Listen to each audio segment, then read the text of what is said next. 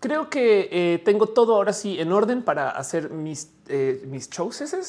Eh, ya podemos conectar. Dice Sandra Ortiz que te Casola acá en la Ciudad de México. No me digas eso, Sandra, por favor, no lo escribas en voz alta, porque si hay Tere Casola en la Ciudad de México, cancelo el show y voy ya. Mentira, seguro está cerrado ahorita. Qué grave todo eso. Horrible. No quiero saber nada de nada. Alguien lleve un Tere Casola, por favor. O sea, si quiere.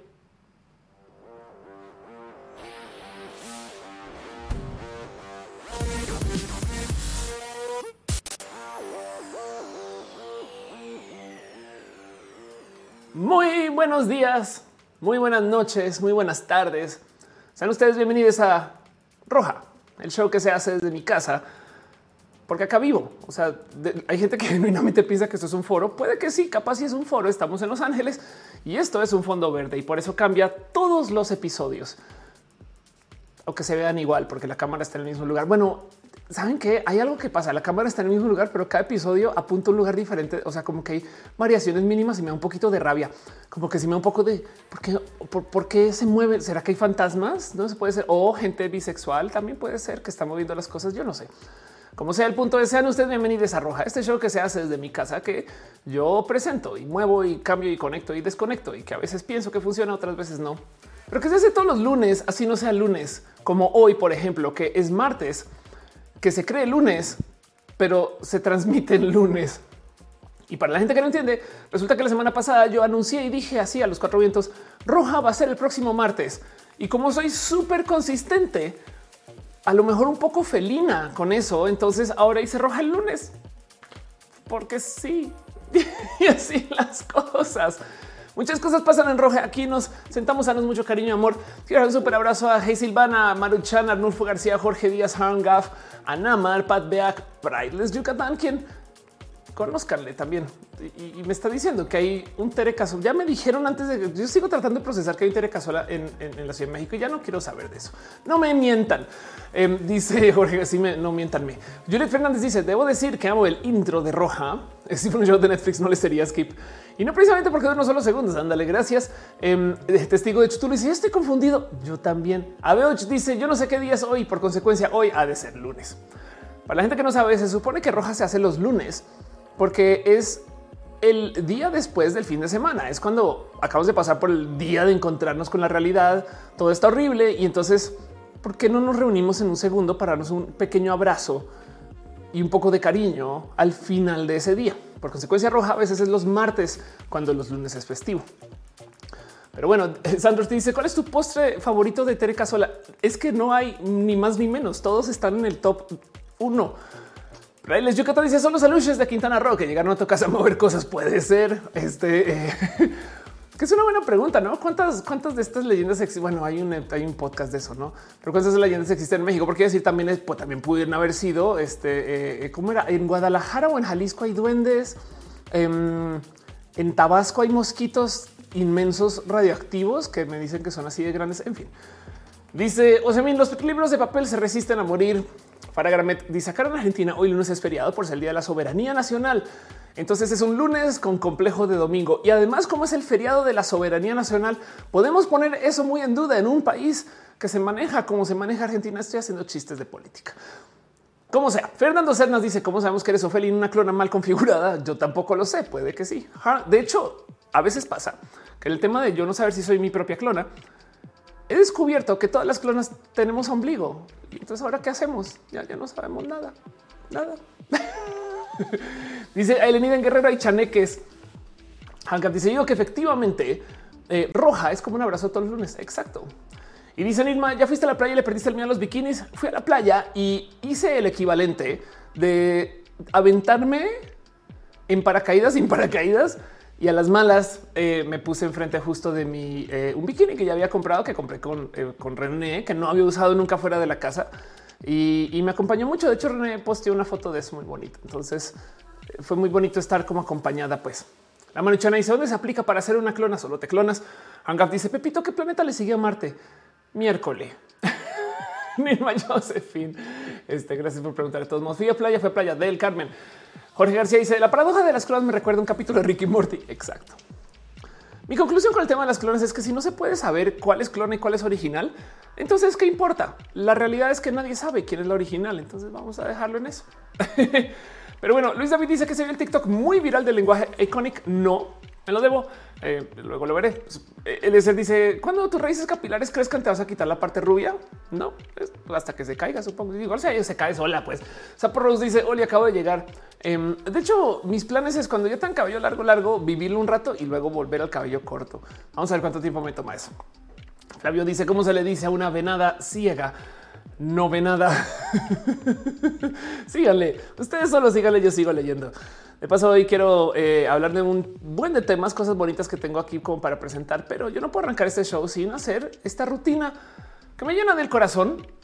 De siempre dar las gracias a la gente chida que apoya, porque hay gente que se suscribe a estos canales y gracias a ustedes es que yo puedo seguir acá y no puedo arrancar sin darle un abrazo a la gente que está en el Patreon. Por ejemplo, Ana Navarro, analógicamente, a Carlos Herrera, Ballena Gordita, Guillermo Lamjar, Simha, Jarajicheja, Aflicta, Choc Cuevas, Francisco Godínez, Ignis 13, Jabo, Rodrigo Pérez Enríquez, Trinipe y Kitsuru. Oh, gracias por su amor, por su cariño y por ser parte de este espacio tan chido que es este espacio que hacen ustedes. De paso, también hay mucha gente que eh, se conecta al canal y se hace member desde el YouTube y eso también lo agradezco mucho. Em, hay muchas cosas que suceden en YouTube y pues la verdad es que el que me apoyen desde acá también lo agradezco. Así que un abrazo a Em, Leonardo Tejeda, Edgar Rigo, Aflicta, Mariana Ron Galvez, Luis Maclach, Aranza el Carlos, como Andrew VT, Mike, Lugo, Brenda Pérez Lindo, Val, Valentina, Perruno H, te queremos a te queremos a ti, Perruno, Soliloquio de Lun, Salsiva Flores, José Cortés, Afrodita, Borracha, Lucero Quilla, Ale Galván, Pasos por Ingeniería, Víctor Hugo, el Calderón, Gibran, Rivera, Pollo, Rico Pollo, Gabriel Mesa, Mighty Turra Farías, Ana, Alejandro Gemán, Briones, Adrián, Adrián Alvarado, Héctor F. Arriola, Cristian Franco, Ursula Multian, Yadeloy, Raúl Fomperosa, Bruja de Marta Renier Cruz, Uric, Bondar, Jessica Santín, Fernando Rivielo, Katza, Azucena Baeza, Jessica Díaz, Cintia Kent, Miss Wiseros, Estefanía Alanis, Bea, Usted Aragona, Arnulfo García, Alejandro Ortega, Pamela Gutiérrez, Mávila Morales, Pablo CGI, Chico Chamin y un Snake, la rama del Koala, Jerónimo Quintero, Irene RN, Gustavo Rocha, Emanuel Marroquín, Talía de Montserrat, René Alberto Ortega, Becky Santoyo, Jorge Díaz, Sensatez de Mente, Lucía Fernández Anzures, Brian Marroquín, Hora Guerra, Daniel Vargas, Flavio Madaya Cira, Asenet Mercado, Magdalena Álvarez, César Imperator, Andy Mejía, Luis Rodarte, Árbano Bobski, Sol Media Estudio, Daniel Pérez Nat Rosada, Aldo Aguilar, David Torres, Stephanie y también a Great Dragonian. Gracias por su cariño y su amor. Dice Solciel, yo quiero saludos, saludos Solciel. Gracias por estar acá. De paso, también hay gente que está suscrita en Twitch justo. Y la gente que está en Twitch está también gente bien chida, bien bonita. Dice Dora Lilia, Dios te bendiga y te proteja siempre. Ojalá, pues así sea un día. No sé, yo he tenido caídas de caballo, de moto, em, y, y, sí, ojalá y también me protejan las próximas. Sara de noche dice llegando tarde, pero sin sueño. Gracias por estar aquí. Qué chido. Eliezer y dice RAE no, y, si no, chido, igual que Dios esté. Eliezer dice la RAE no incluiría el lenguaje inclusivo que qué desventajas trae eso? Pues ninguna, porque la RAE no, no tiene poder alguno y ya. Abel Ordaz dice todo el clonado siempre está bien chafa. Eso crees. A lo mejor tú no sabes que tú eres una persona clona. Hanga dice que le dice la foca a su madre. I love you, motherfucker. Naomi Cisner, ya es canal baneado, no? Naomi Cisner dice que le gusta mi labial. Muchas gracias. Este labial me lo regaló nadie más y nadie menos que Elisa Sonrisas.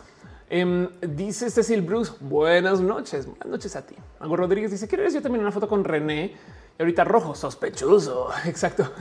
Sobre todo la pregunta es dónde está René. Carlos Ramírez Leal dice buenas noches. Gracias por estar acá. Jorge García dice que ya que si ya ha hablado del transhumanismo 800 millones de veces y se seguirá hablando, porque de hecho de eso va este canal casi.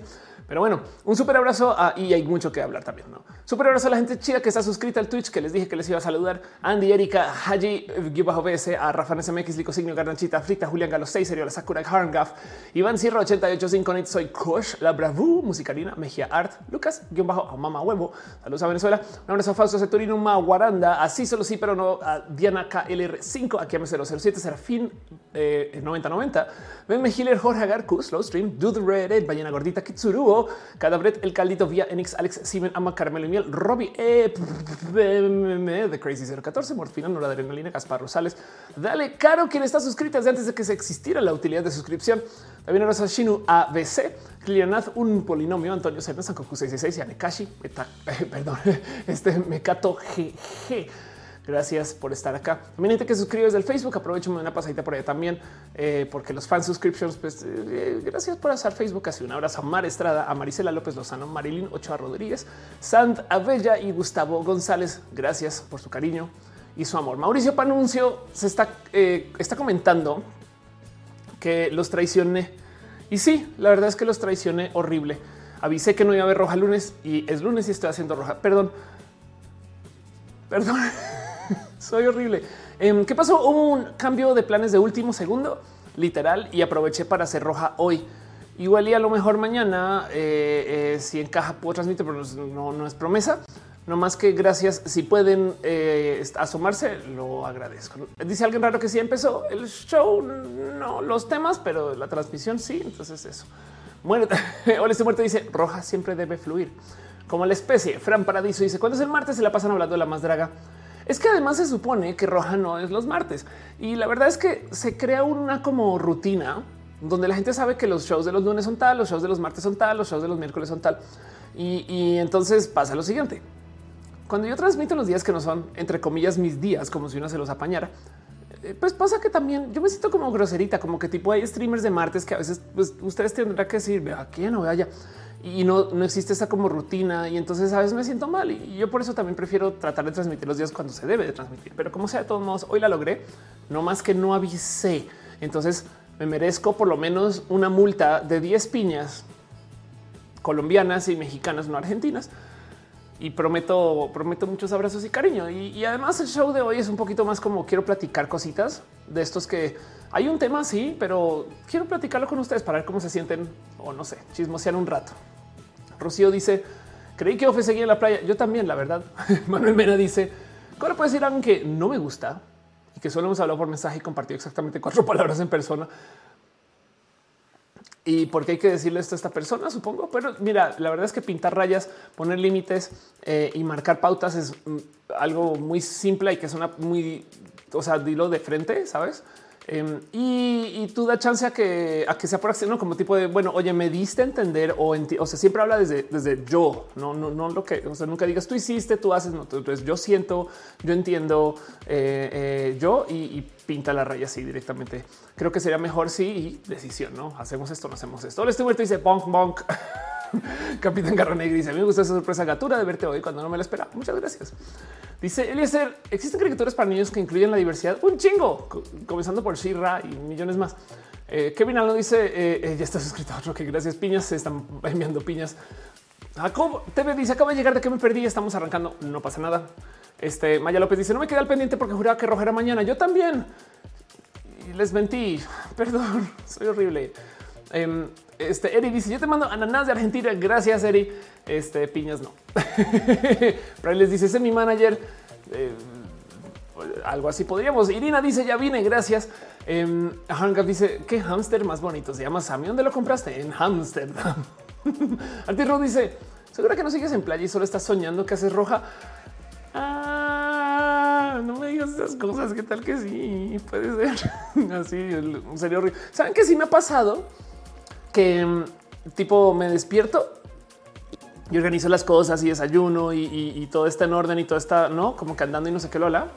Em, y luego eh, de repente como que algo pasa y me vuelvo a despertar y es de no, no, como que fue un sueño. Si ya me bañé, ya me lavé los dientes, ya organicé y da mucha rabia. es como de perdí toda mi mañana en mi cabeza el caso. Cecil Bruce dice hoy roja porque necesitamos dosis extra de cariño. Sí, claro. Cali dice soy Cálica. Eh, sigo enamorada de vos. Gracias por estar acá, Cali. Dice testigo de hecho tú le deberían roja de qué hacer en la emergencia que se vaya el wifi. Descansar del internet. Bueno, siempre hay wifi por ahí, no? También, no? Eduardo Solís dice recomiéndame tu novela favorita TikTok. Eh, no, no sabría qué recomendar, la verdad. O bueno, la verdad es que ahorita estoy pegado. Digo, yo considero Marvel una novela, la verdad. Todo el, todo el MCU. Alex Iben dicen: Yo soñaba que empecé a trabajar, tenía juntas y luego seguí en la mi misión. Fernando Serna dice: Yo soñaba que hacía la tarea al despertar, ya no estaba. Qué fuerte, qué fuerte. César dice: Deshonra, desgracia a ti y a tu vaca. Es broma, es broma. Muy bien. Siendo lo que es creo que es hora de ahora sí arrancar formalmente este show. Entonces, em, hoy quiero platicar de un tema en particular que em, yo creo que es bien importante, eh, o no sé, me despierta mucha curiosidad, la verdad. Eh, esas cosas que hace nada estaba hablando con alguien acerca de los contenidos que hago. Yo le dije, a mí me gusta hablar de la filosofía de la tecnología y de eso vamos a hablar hoy. Pero un pequeño segundo para darle un agradecimiento a Rocío Maranta Ruiz que dice más escapadas a la playa y dejas un abrazo financiero. Muchas gracias de verdad. Y súper sí, claro que sí. Tenlo por seguro que habrá más escapadas a la playa. Oigan, de paso, saben que iba a arrancar y se me olvidó nomás eh, eh, dejarlo bien dicho. Este show tiene moderación. Dios, tiene chat. Esto ya por sí es lo más importante. No se puede tener este show sin chat. Tanto así que yo suelo pensar y considerar y hablar de esto no como un show, sino como una conversación, porque se trata de venir y platicar con ustedes. Si no, ¿para qué? Si no grabo videos y los publico, me explico. Como que yo siento que el que ustedes lleguen eh, implica que se pueda hacer roja. Pero de todos modos, como todos los chats de todos los espacios de transmisión, hay moderación. Hay un sistema robótico de moderación, por eso es ven estrellitas em, y es súper torpe. y gracias a eso también un sistema humano de gente súper chida que viene a moderar, gente bien cool como Caro, Uva, Uriel, Fabián, Monse, Jesse Tutix, sigo leyendo Tutix. El hígado de pato, Denise, Aflicta, eh, este, Yanisa, Gama Volantis, gente súper chida que está en team de moderación, quienes se encargan de que las cosas aquí estén en orden. Denles un abrazo súper especial, denles un aplauso, aviénteles piñas o ananas si está en Argentina y mucho cariño y mucho amor. Sepan que esto es parte del show. De hecho, tienen y operan un Discord donde platican de muchas cosas acerca de la vida en general, donde también suceden muchas cosas del show y de sus vidas. Conózcale, porque cada quien tiene un proyecto súper cool, cada quien hace cosas súper cool y cada quien tiene una vida eh, este, eh, eh, cuál vale la pena compartir, no? Pero bueno, Yuri Maldonado dice piñas a todos. Exacto. Para Gramet Cornelio dice piñas, piñas, piñas, piñas. Exacto. Si ven piñas de paso es porque las piñas es nuestro modo de celebrar y estas cosas. Pero bueno, el caso es que este show es este show. Y ahora sí quiero hablar de un tema que mm, me llama mucho la atención desde hace muchos ayeres, porque de paso otra vez, les voy a mentir, pero ahorita me explico un poco con eso. Y es que em, vivimos en un mundo donde tenemos que convivir con estas cosas, tecnología, ¿no? Y entonces el tema de la tecnología es que de verdad que tenemos tecnología bien cool. O sea, si pudiéramos reiniciar la sociedad y tomar un conteo de cuánto tiempo nos toma llegar a donde estamos, nos toma un chingo, un chingo. Y, yo sé que hay tecnologías que también nos pueden hacer reiniciar la sociedad, como la bomba nuclear. Pero el tema es que eh, algo sucede con la tecnología que pensamos que es una cosa lejana, externa, claro, porque no es parte de nuestro cuerpo. Pero luego la tecnología que está dentro de nuestro cuerpo también amerita de mucha como introspección. Es como este debate de si que el Capitán América sea natural o orgánico o magia y Iron Man sea tecnológico. Cuando la verdad, si lo piensan, la biotecnología detrás del Capitán América, ya sé que es falsa, pero la biotecnología detrás del Capitán América es igual de nerda y tecnológica que la tecnología detrás del traje de Iron Man. No más que si lo piensan de algún modo, el Capitán América se inyectó el traje y ya. Del otro lado también, si nos queremos poner muy piqui, hay que hablar acerca de cómo el traje de Iron Man asesinaría a Tony, porque nomás con los frenones, o sea, si el güey va volando rápido y frena de repente, entonces todo su cuerpo adentro se trasladaría todavía hacia adelante y lo asesinaría. Pero bueno, el caso es otro tema ciencia ficción. Jorge García dice antes que nada, te quiero agradecer que mi proyecto este semestre es un oxímetro que se calibre según el tono de piel de la persona. Qué chido. Por favor, por favor, por favor, cuando tengas algo haciendo hay que darle prensa o luz o tweets, no sé. Wow, qué cool, gracias. Dice Fabián Ramos, ah, pero Steve no tiene un Jarvis, claro, eso es verdad, eso es verdad, tiene toda la razón usted. sí, te dice que es falsa, porque no falta el que crea que, por ejemplo, es fiel. Sí, claro, sí, total. Em, dice Capitán Garnegra, Bob Esponja, no somos cavernícolas, tenemos tecnología, ándale. Este em, y dice Cali, hablando de piñas, las piñas te dijeron a ti. Eso es verdad. Cuando tú, por eso es que eh, eh, cuando la comes, tu boca se siente como así porque te está, te está comiendo a ti lo que hay en la piña. Bueno, el caso. Pero bueno, Abel Ortiz dice: tengo una placa de tornillos de titanio en mi brazo. Tecnología. Exacto. Sí, total. Eleni dice: Iron Man, tú quítatelo. A ver, quítatelo. ¿Qué eres tú sin el traje? Sí, pero bueno, el caso es que quiero hablar un poquito de la tecnología y me gustaría preguntarles si ustedes tienen alguna tecnología obsoleta que todavía usen. Es más, voy a hacer el ejercicio a ver si puedo hacerlo aquí como de voladita, em, porque, porque me quedé con la duda cuando, cuando lo estaba presentando. Porque miren, yo para Roja tengo un iPad. Es un iPad que me ha acompañado mucho. De hecho, ahorita tiene un valor ultra sentimental porque es mi iPad de guiones. Y cuando digo mi iPad de guiones, em, es que eh, es el iPad que yo uso para mi teleprompter. No digo, es una mini. Ahí no se mucho porque está súper brillante, obviamente. Pero el tema es que yo tengo aquí los guiones que escribió una amiga. Vamos a irnos a la hora a dos segundos. Una amiga que eh, ya no está aquí con nosotros, a quien quiero mucho y a cada rato tuiteo acerca de ella. Entonces en la app de guiones eh, eh, yo tengo yo tengo guiones que escribió ella que grabé yo para pues para este canal, de hecho, no? O sea, ahí me se alcanza a ver. Entonces, como que guardo el iPad con ese cariño. Ahora tengo un iPad original em, de las primeras que salieron firmadas por, por, Wozniak, no? Entonces soy así como de nostálgica. Digo, también tengo colección de consolas de videojuegos, no? O sea, no evento y me dijeron, Ofelia, tú has jugado videojuegos y así no mames. Pero el punto es que, eh, como ya está viejita y eh, acabo de checar, esta iPad tiene como sistema operativo iOS 9.3.5 y ya no se puede actualizar más pero aún así es mi hija. y, entonces em, viviré, viviré de que ella me cuide como yo le cuidaré. Me gustaría preguntarles a ustedes si ustedes tienen alguna tecnología así que nos nomás no sueltan, no que todavía siguen usando. Yo sé que hay gente que todavía esto va a sonar súper raro, pero que yo sé que hay gente todavía que usa el teléfono de casa. No suena, suena raro decir, pero es que a ver, de verdad que hoy en día la gente no necesita tener teléfonos de casa. Tenemos celulares que usamos en la casa, pero un teléfono así de hola, pizza, yo no sé. Eso es como que mm, ya no todo el mundo. De hecho, yo no ocupo un teléfono en la casa desde hace muchos años. Testigo Chito lo las fuerzas G serán otros hombres G, Carol G. Fernando se necesita un mini disc grabado con los programas de J-pop de Akira. Wow, cuídalos porque son inconseguibles. Cali dice em, los escudados son iguales de hace 150 años. Ándale. Y Luis dice yo uso landline todos los días en mi home office. Pero dice también existe una perspectiva que dice que la naturalizamos ante la tecnología y la inteligencia artificial que tenemos a pensar que es algo sobrenatural sin recordar que es un producto social. Ahorita voy con eso y sí, súper sí. Cintia quien dice yo ocupo teléfono de casa. Kevin dice yo sí teléfono de casa porque no tengo para saldo. Dice pero pagas el teléfono de casa. No digo el caso. Alicia dice un reloj de muñeca, no una smartwatch, un reloj tradicional. Eso puede ser tecnología del ayer. Pues yo creo que sí. Carlos dice los coches se consideran tecnología del ayer. Es raro porque hoy hay coches que son computadoras. Jorge decía, dice tengo mi computadora de emergencias con Windows 8. Qué raro que le llames de emergencias, pero te entiendo. Ahora dice en mi plan de Internet me enjaretaron el teléfono de casa solo por eso. Yo también.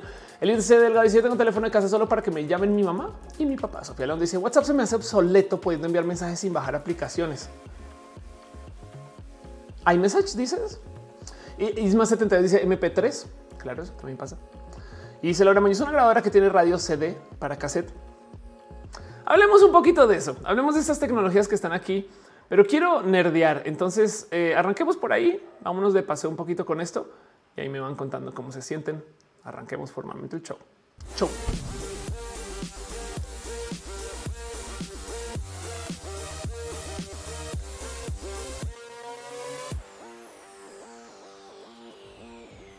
Qué nostalgia, dice John C. Yo uso una videocámara que graba en mini cassettes. Wow. Ay, ay, ay, ay, Las tecnologías que eh, vienen, llegan, tenemos, eh, muchas las damos por hechas. Y la verdad es que el no más entender el qué significa que algo sea tecnología y que no es ya de por sí difícil. Pero hay muchas cosas que hoy en día de verdad que ya no están, que a veces vemos literal en películas cuando vemos películas viejas. Es más, piensen en esto. Dos segundos.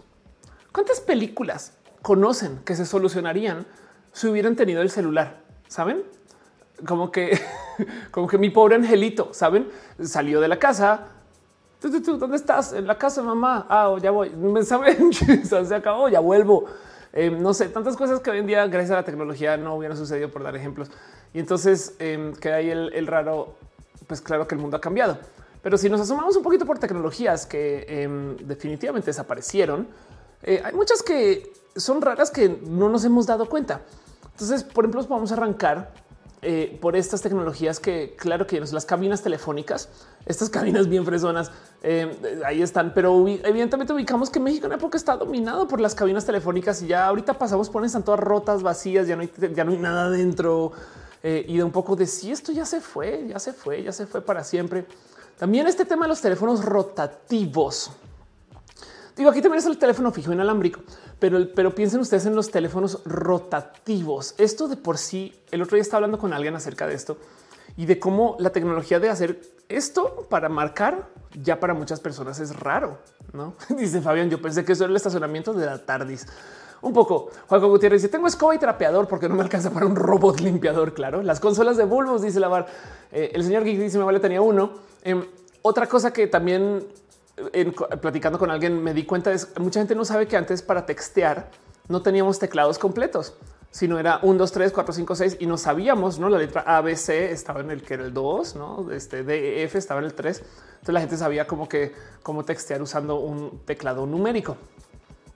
El Alemán dice en México había casetas telefónicas donde la persona marcaba por ti. Wow. Si te dice cables BGA, claro, eso también está bien viejo. Eso es verdad y ya no se usa. Evidentemente, también estos celulares está bien bonito que dicen teléfonos tontos. Porque, porque como hay teléfonos inteligentes, por supuesto que todos los otros son tontos. ¿Cómo son? No juzguen a los teléfonos. Eran inteligentes, solo que inteligentes de otro estilo, una cosa así. Em, pero bueno, madre mía, abrí otro navegador aquí por accidente. Pero sí, esto es claro que también han cambiado. Hay muchos chistes de cómo estos teléfonos no quieren a prueba de absolutamente todos. Em, cada cual, los sobre todo los Nokia de la internita tenían apodos diferentes según la ciudad donde vivían, me acuerdo. Pero esto también es una tecnología que ya no está acá. Em, dice señor Geek, teléfonos de capacidades diferentes. Exacto. Sofía Land dice, con los teléfonos puedes textear sin ver el teléfono. Curiosamente, es verdad, ya, ya como que, pero es que quizás porque texteabas cosas muy chiquitas, porque técnicamente puedes hacer lo mismo hoy, ¿no? También a fin de cuentas. Para que me dice, tengo un teléfono fijo, solo mi madre. Otro sí, sí fue. Dice, no les digan tontos. Mariana Carrasco dice, en mi casa tampoco tenemos TV. Em, Carlos Carete dice, me acabo de dar cuenta que alguien vulneró mi cuenta de Twitch. Hizo mi suscripción en Prime para una cuenta rusa. Chale, cuiden sus accesos. Lo siento. Y es verdad que estas cosas pasan. No te preocupes, ya lo recuperaste todo bien. Sobre decir que cada que se habla de tecnologías viejas aparece esto. Una cosa que en español se llama busca personas, pero que en inglés tiene un nombre muy famoso que es Viper. Y el Viper era el invento del futuro porque técnicamente le podías enviar un mensaje en texto a una persona. Esto es gran parte del universo de Marvel ahora y nos reímos de cómo eran las cosas antes, ¿no? Sapo dice los Sony Ericsson Walkman que eran mejores que el iPhone. Eso es verdad. De hecho, eh, creo que aquí está lo que mi primer celular no, pero yo usé mucho un Nokia. Sí, yo recuerdo tener este Nokia eh, y, este, este Nokia también, también lo recuerdo tener el caso. Pero otras tecnologías que hemos perdido, por ejemplo, el asistente personal, o sea, lo que no era el smartphone, era una computadora pequeña Em, quizás ustedes recuerdan esto, Palm Phone, que era, fue como el primer como intermedio entre este eh, esto y, este vamos a buscar Palm Phone viejo porque claramente no aparece. Pero yo sí me acuerdo de tener, por ejemplo, una de estas cosas eh, con todo y su stylus y demás. Esto yo lo tuve en su momento, claro que sí. Pero vamos a seguir cosas viejas. El, el, laser disc, por supuesto que por si no queda claro, esto es un CD convencional o un DVD y esto es el laser disc. O sea, es, es como del tamaño de un vinilo, pero con la tecnología del DVD casi. La verdad es que era una buena propuesta, pero todo esto se pudo meter dentro de este tamaño. Entonces, para qué tener el discote? No, esto sucedió, por supuesto. Y no dice en mi mente en automático me vino el baile del beeper. Pip, pip. Qué bueno que lo conozcas. Gran parte del acervo musical eh, de la cultura latinoamericana. Yuri Maldonado dice: Los no que no los todo terreno puedes pasar horas jugando viborita. De acuerdo. Dice Fátima, escucho tu voz un poco ronca. Estuve de fiesta, entonces seguramente traigo un poco de la fiesta conmigo todavía. Pero bueno, si se quieren sentir personas mayores, tengan en cuenta que el DVD ya es una tecnología vieja. y el DVD, de hecho, eh, si bien todavía se usa porque es buen método de distribución, esto es el, o sea, para las películas que vienen ahorita que van a estar más allá del 4K y estas cosas, el DVD ya no va a funcionar. Entonces, eh, ¿qué se va a hacer?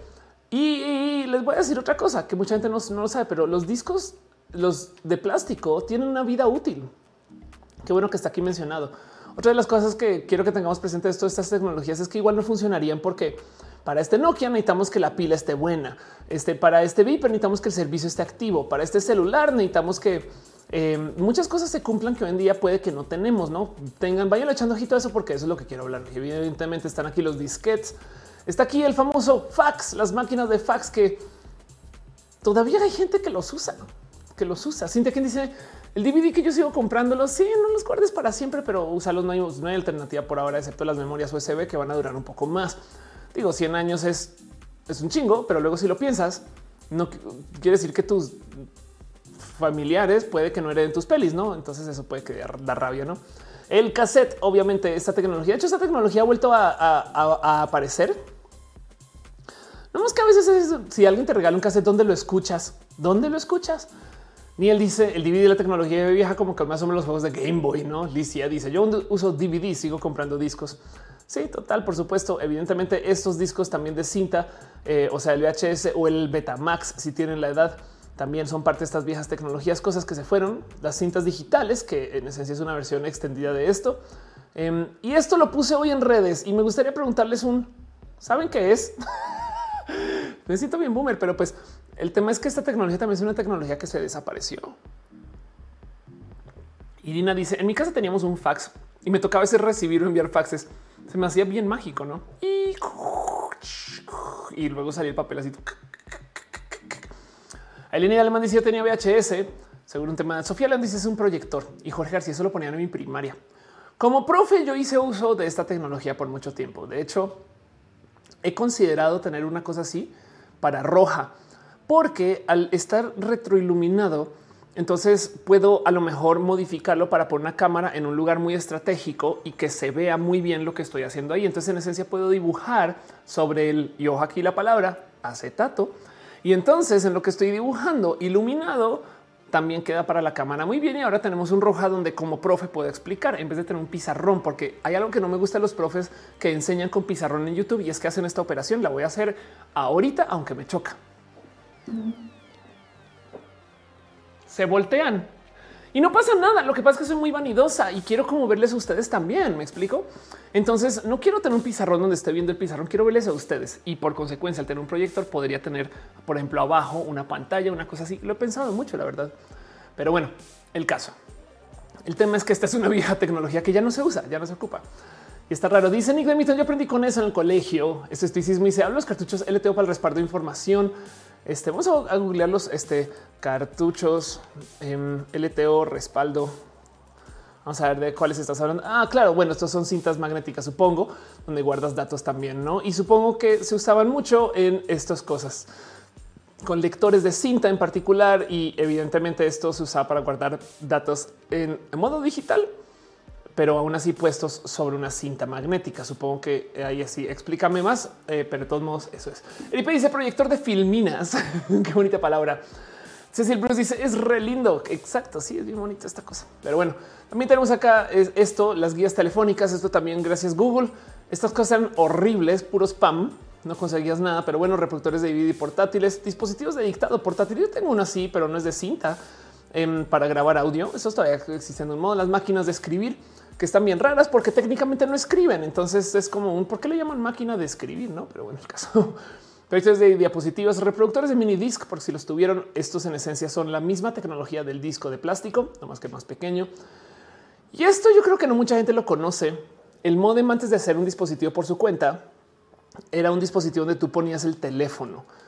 Y es bien distópico si lo piensan, porque este marco por teléfono pero quien está del otro lado es un robot. ¿Y qué dice robot? Y entonces tú, ah, es para ti, don robot. Y le entregas este, la llamada al robot y listo. Ale Carre dice, hola a todos, gracias por estar acá. Em, dice Rocío, ya, ya. A él en la universidad tenemos un osciloscopio que guarda información en disquetes. Wow. Yuri Maldonado dice, la sección amarilla servía para nivelar la mesosala. De que servía, servía. Tienes toda la razón. Tienes toda la razón con eso.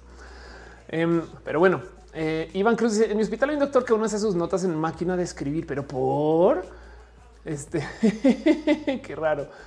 Em, en fin, otras cosas que, tenemos aquí en esta lista de tecnologías raras, ahí como para repasar nomás y hacer la lista. Esto tenemos Walkman Discman em, y tenemos el Betamax, no? Por supuesto. Y puedo seguir impresoras de matriz de puntos. Y León Aguirre, perdón, un segundo. León Aguirre deja un abrazo financiero. Gracias de verdad por ser parte de esto. Y Luis está diciendo que así funciona. Claro, sí, claro que Vamos, Rodríguez dice era genial conectarse así. Jamás, jamás. Este, perdón, eh, era genial conectarse así. Mi hermana me odiaba porque ella quería usar el teléfono y yo en el Internet. Irina dice: ¿Le convenía la sección amarilla eso andar regalando cada año su directorio? Sí. Y te voy por qué. Porque vendían anuncios. Entonces, en la sección amarilla, mientras más distribuyeran, mejor podían cobrar por esos anuncios, porque le llegamos a 10 mil hogares. Así que su misión era llegar a donde pudieran. En fin, no eso era todo. Así las cosas. Se le dice en el IMSS se ocupa las máquinas de escribir porque se cae el sistema. Ándale. y pues sí, podemos seguir con estas cosas viejas que ya no están acá. Este, el Game Boy, el Game Gear. Yo tengo varios de estos, el Nintendo 64, tengo unos de estos, las cámaras de, de bueno, de filme, pues claro que sí, las cámaras instantáneas que yo ayer vi a alguien usar una. Entonces, pues ahí siguen. Carlos Cristóbal dice, ¿por qué Apple no mete micro SD en iPhone aparte de cobrar más por almacenamiento? No hay más respuesta que esa, porque no necesitan. La verdad es que acuérdate que Apple tiene una mentalidad de que deciden cómo es el mercado. Entonces, no solo es que no estén metiendo eh, disponibilidad para la SD en el iPhone, sino que quieren convencer al mercado que no se necesita. Y pues así funcionan porque así lo han hecho con muchos dispositivos. David Flores dice nunca faltaba la sección amarilla con tu guía roji, que para la gente que no sabe que la guía roji es un mapa impreso. Dice eh, este Preles Yucatán. Después de ver esto, eh, este video en mi historial de vida, recordé eh, ir, por mis pastillas para las rodillas y ya, ya, ya, ya tenemos edad un poquito. Eso es verdad. Dice además Artis Row. Para mí, las páginas amarillas de Pacific Bell. Claro que sí. Claro, claro, claro que sí. Vean esto, chequen otras cosas que ya están obsoletas. El sistema de navegación GPS. pero, pero esperen, esperen. No que mi celular tiene uno, sí. Pero el tema es que este es un dispositivo único que era el GPS. Ahora, ¿quién todavía ocupa estas cosas? Gente que, por ejemplo, ocupa eh, barco, avión o investigación de zonas que no tienen cobertura de red. Porque lo que se llama, lo que tenemos aquí se llama GPS, pero GPS es una parte de la mezcla de tecnologías. A veces tu teléfono sabe dónde está por las antenas que le están enviando la señal del celular. Entonces, con que triangule con las antenas, medianamente puede saber dónde está. Aldo Aguilar dice que si voy a hablar de los robots limpiadores, tengo eso pendiente para hablar. hoy no es el día, pero claro que sí, por supuesto. Más tecnología no más para repasar porque quiero pasar por la lista calculadoras, el Nintendo, el Atari, este, las teles de este, rayos catódicos. Sí, claro, sí, las RTs también, que ya más ese modelo que me usan. Pero bueno, sí es verdad, está bien viejo. No, claro que sí, los mapas en papel, este, las cámaras desechables. Esto es verdad. En su momento esto existía y esto es bien cruel si lo piensan, no toda una cámara y la tiras después en vez de nomás venderte el filme. Pero bueno, el caso este y la última es este enciclopedias que había gente que vendía estos puerta a puerta. O sea, había gente que te vendía una enciclopedia completa año tras año. Era como, como ahorita nos reímos de los FIFAs porque tienen que comprar FIFA 19, FIFA 20. Entonces nuestros papás compraban la biblioteca de año con actualización de tomos cada año y a veces pagaban suscripción por eso y era como la fuente del conocimiento porque no había Google. Entonces, pues bueno, Fernando se decía Tamagotchi, claro. Clearance dice esos GPS son más precisos que los de celular. Depende, pero sí. De hecho, lo que determina la precisión del GPS es arbitrario. Los GPS de uso civil están arbitrariamente limitados eh, y creo que el rango es como de máximo un metro. Los de uso militar pueden tener precisión aún más pequeña que eso. Pero bueno, em, Fernando dice en casa tenemos enciclopedias. Ale Carre dice yo todavía tengo mi cámara de fotos para rollo. Vale, dice mi examen de ingreso a la maestría me pidieron ya calculadora no científica. Para el Yucatán dice los que vendían enciclopedias eran peor que los testigos de Jehová porque a veces podías pagar los semanales. Eso es verdad. Eso es verdad. Claro que sí. Chico está, dice todavía tengo un par de enciclopedias. Esas las que hice todos las uso este, para nivelar muebles. Claro que sí. Eso sucede, por supuesto. Pero el tema es quiero hablar de esto porque quiero hablar acerca del concepto de la tecnología y cómo nos relacionamos con ella. De nuevo, todo esto viene de millones de esquinas y lo he hablado aquí varias veces en roja, pero por ejemplo, no se me olvide este cuento acerca de qué significa que tengamos tecnología. Yo me quiero por un poquito filosófica con esto, porque parte del tema de la tecnología en sí es que pensamos que es algo externo. Una amiga, una persona eh, con quien hablaba antes me hablaba de que la tecnología, sobre todo, perdón, me hablaba de que el celular era una prótesis mental. Y, esto me parece un, apunte muy bonito, ¿no? Como que entender que el celular es como eh, esto eh, eh, que, nos acompaña, que nos ayuda a pensar, a conectarnos, que nos ayuda a entender el cómo nos relacionamos con la gente, pues es mucho más que solamente un dispositivo externo. De hecho, bien que podríamos decir que así como, pues literal, criamos animales o hasta cambiamos su genética para que puedan convivir con los seres humanos de una forma específica que hasta dependen de los seres humanos en esta cosa que se llama la domesticación. Podríamos argumentar que la tecnología también nos domestica. Y entonces hay que observar bien el qué hay y qué no hay.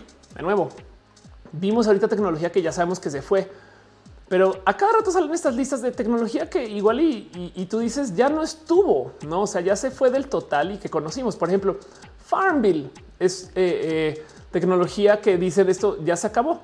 De hecho, como se fue eh, Adobe Flash, entonces también le tuvimos que dar las gracias a este, los juegos que corrían sobre Flash, como Farmville.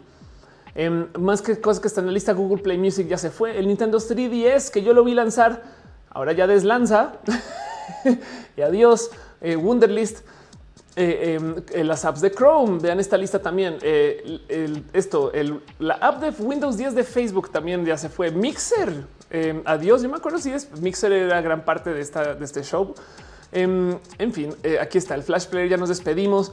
El Echo Look, adiós. Windows 7, adiós. Y en fin, podemos seguir. Y hay algo que decir acerca de cómo la mitad de estas desapariciones tecnológicas son planeadas en esto que se llama la obsolescencia programada. Y la otra mitad es que pues la verdad hay tecnologías que dices es que nunca iban a funcionar, güey. Nunca, nunca. Dice Eripe, Vimeo se fue. Claro, Mixer era chido, Melwich era muy chido. Sí. Eripe dice: Yo siento que le entregamos el alma. Sofía León dejo un abrazo financiero. Muchas gracias. Este es que dice que eh, eran las cámaras digitales de disquete eran bonitas. Eso es verdad. Están además muy bien hechas. Manuel Mena dice: Mi mamá vendía enciclopedias hasta ahora medio libro. Son puras enciclopedias de psicología, cultura general y una que se llama la enciclopedia de la mujer. Me gustaría saber qué hay ahí. Jorge Díaz dice: ¿Qué opinas del metaverso en este contexto de tecnología y cómo convergen cada vez más? Yo creo que el metaverso es un navegador em, más multisensorial. O sea, eh, Safari, Chrome lo damos por hecho y en el abstracto de cómo operamos las computadoras entendemos que podemos usarlo para ejecutar aplicaciones. El metaverso es un navegador que nos pide de ingreso multisensorial pero la verdad es que si lo piensas es una versión menos abstracta del cómo navegamos el mundo de la información. Entonces puede funcionar, como puede que no. A lo mejor es ya pide demasiado, es más fácil simplemente entrar en el abstracto y no, tenemos que, eh, poner los lentes. No sé, hay que ver cómo sucede, pero pues obviamente que Meta iba a intentar eh, esa estrategia porque compró empresas que hacen esas cosas y ya. Aflicta de Japiñas, muchas gracias. Hola, estoy muerto. Dice Homestruck murió con Flash. Chat, Burundis murió. Órales, órales. Perdón, me va a tomar dos segundos de paso para vamos a sumar un poquito. Eh, Luis Valladares se hace eh, follower. Muchas gracias en el Facebook, en el Twitch. Soy Daniel, se suscribe. Muchas gracias de verdad. Que 007 también se resuscribió. Artis Roach. Este, gracias por tu cariño. Alex Siben. Em, este eh, también este, te, te, resuscribes. Hoy, hoy es lunes, que es lunes o martes que identifica lunes. Gracias. Y Mejía Artes resuscribió con Prime en Twitch. Muchas gracias de verdad por su cariño y su amor. Y acabo de ver que no tengo mi este, página de Facebook para monitorear quién está dejando y qué, quién está diciendo que tú. Deme dos segundos mientras lo abro em, y, me conecto un poquito con eso también. Pero bueno, Meliwich dice Oculus va a morir porque le van a llamar ya solo Meta Cuesta, Oculus Quest. Pues sí, exacto, pero pues es que le pertenece a fin de cuentas, no? Beto Ben Ortiz dice: Nos volveremos el mundo del Ralph el Demoledor 2. Ya de muchos modos lo somos, no? O sea, también Ralph el Demoledor 2 se, hizo basado en, nuestro mundo de hoy, no? O sea, a, eso iba con todo eso, que, que, de muchos modos ya. ya. Meliwich dice: Perdimos Jabo. sí, eso, yo sí, adiós a Jabo. Jabo, gran parte de la cultura de muchas personas, y eso es verdad. Pero bueno, en fin, el caso Iliana Aguirre, Carlos Cristóbal Ramos y Sofía le han dejado abrazos. Gracias. Beethoven Ortiz dice con la tercera del Internet pulmonar hizo un minuto de silencio por Ares que forjó mi personalidad de como adolescente. Total, eso también, eso también, claro que sucedió. Y pues bueno, en esto y el verdadero motivo por el cual comencé a hacer este eh, episodio, por el cual comencé a investigar para esto hoy, fue porque me pidieron hablar un poquito acerca de tecnologías perdidas. Y es que el tema es que como seres humanos, em, esto es un tema que me llama mucho la atención porque la primera pregunta es que es una tecnología que tuvimos y que perdimos, ¿no? Digo, bien que podemos decir que el mini disc ya vino y se fue. Porque si yo les entrego a ustedes un, déjense de un mini disc, un CD. Mucha gente no tiene dónde reproducirlo. Hace nada, por motivos de la vida, em, René quería quemar un disco, quería quemar un CD para regalarle a una persona en su familia.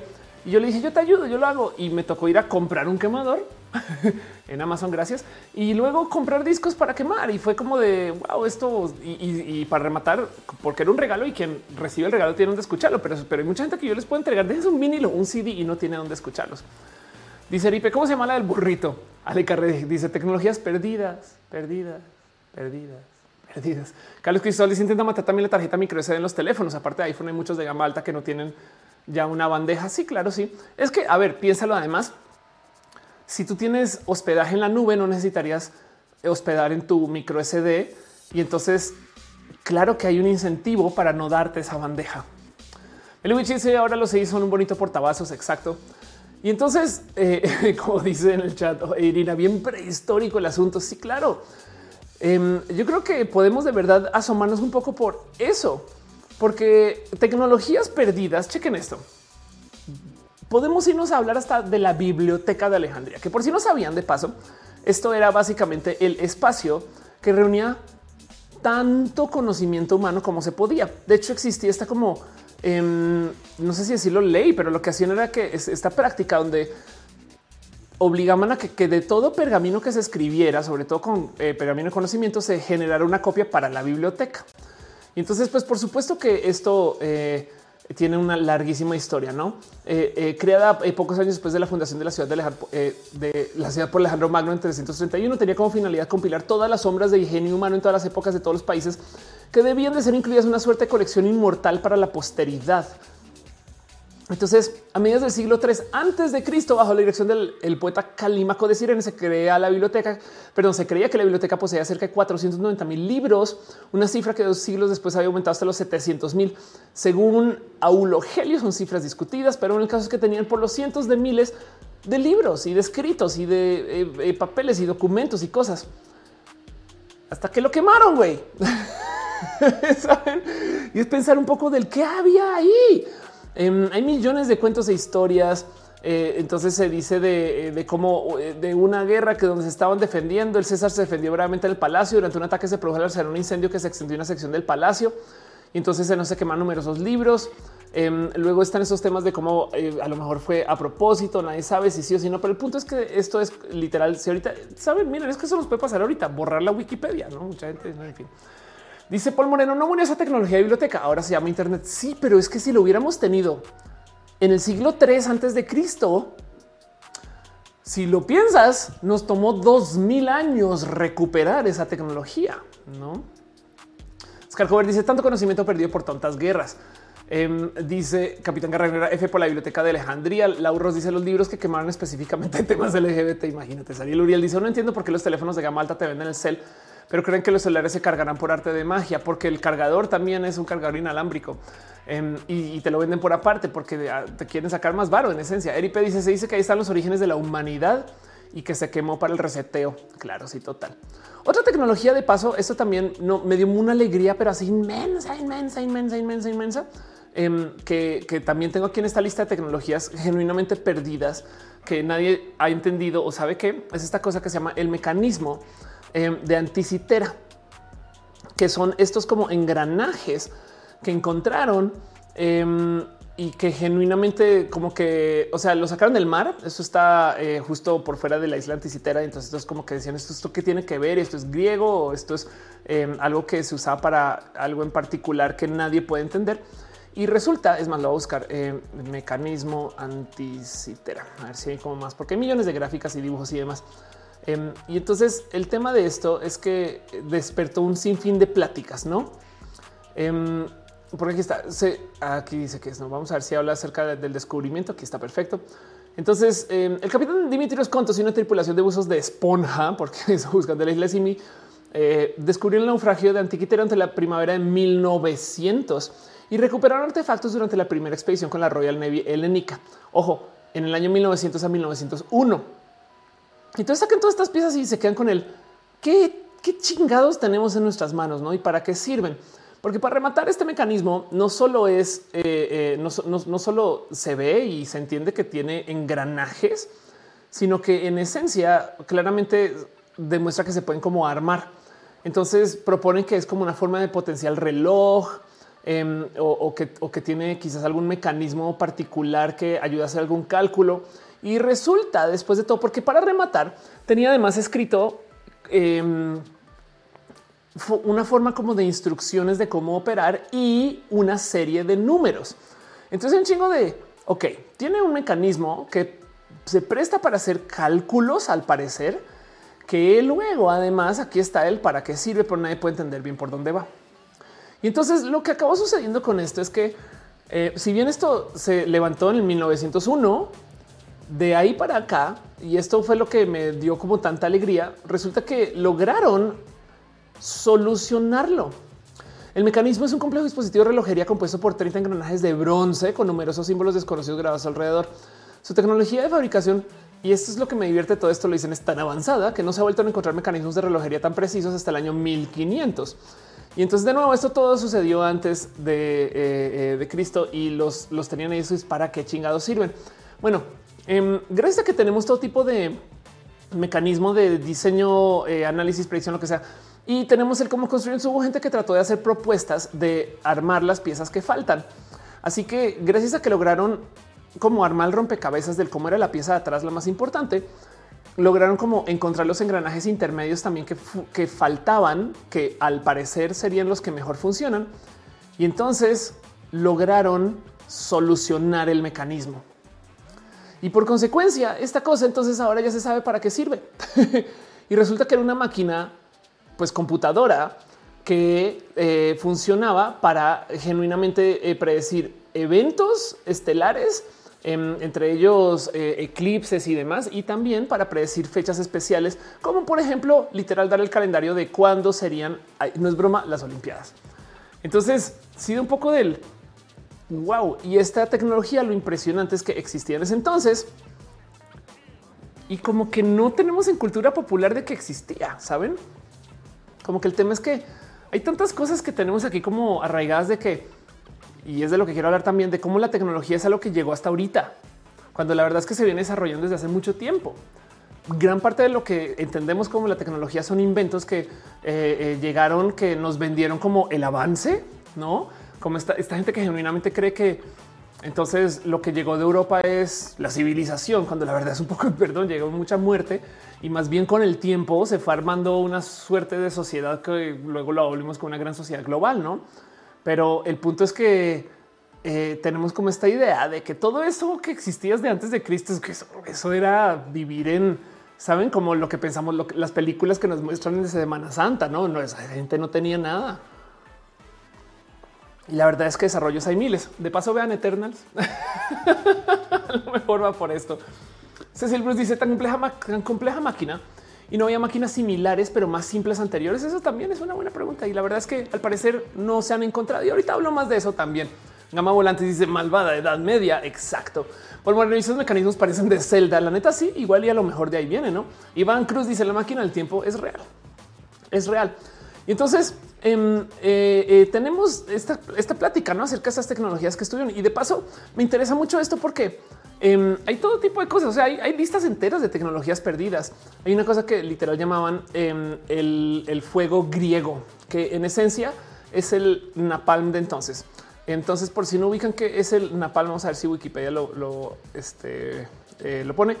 Pero napalm es un explosivo petroquímico. Aquí está que en esencia no solo quema, sino que se pega horrible. Es una, es una guerra, es un arma de guerra pero el punto es que em, aquí está, se genera con gasolina, queroseno, combustible diésel y pues es lo que se usa para tipo de bombardear y dejar una llama ahí abajo. Eh, el caso es que es, una cosa muy bélica, pero el tema es que también hay que pensar que en, eh, esta época em, griega ya había propuestas de esto, lo cual en esencia, o sea, la, la, llama bizantina en esencia le hubiera dado una ventaja militar inamovible a un grupo de gente que no la tuvo y luego se perdió y ya un poquito el por quién lo y pues a lo mejor que literal se perdió la receta para hacer el caso.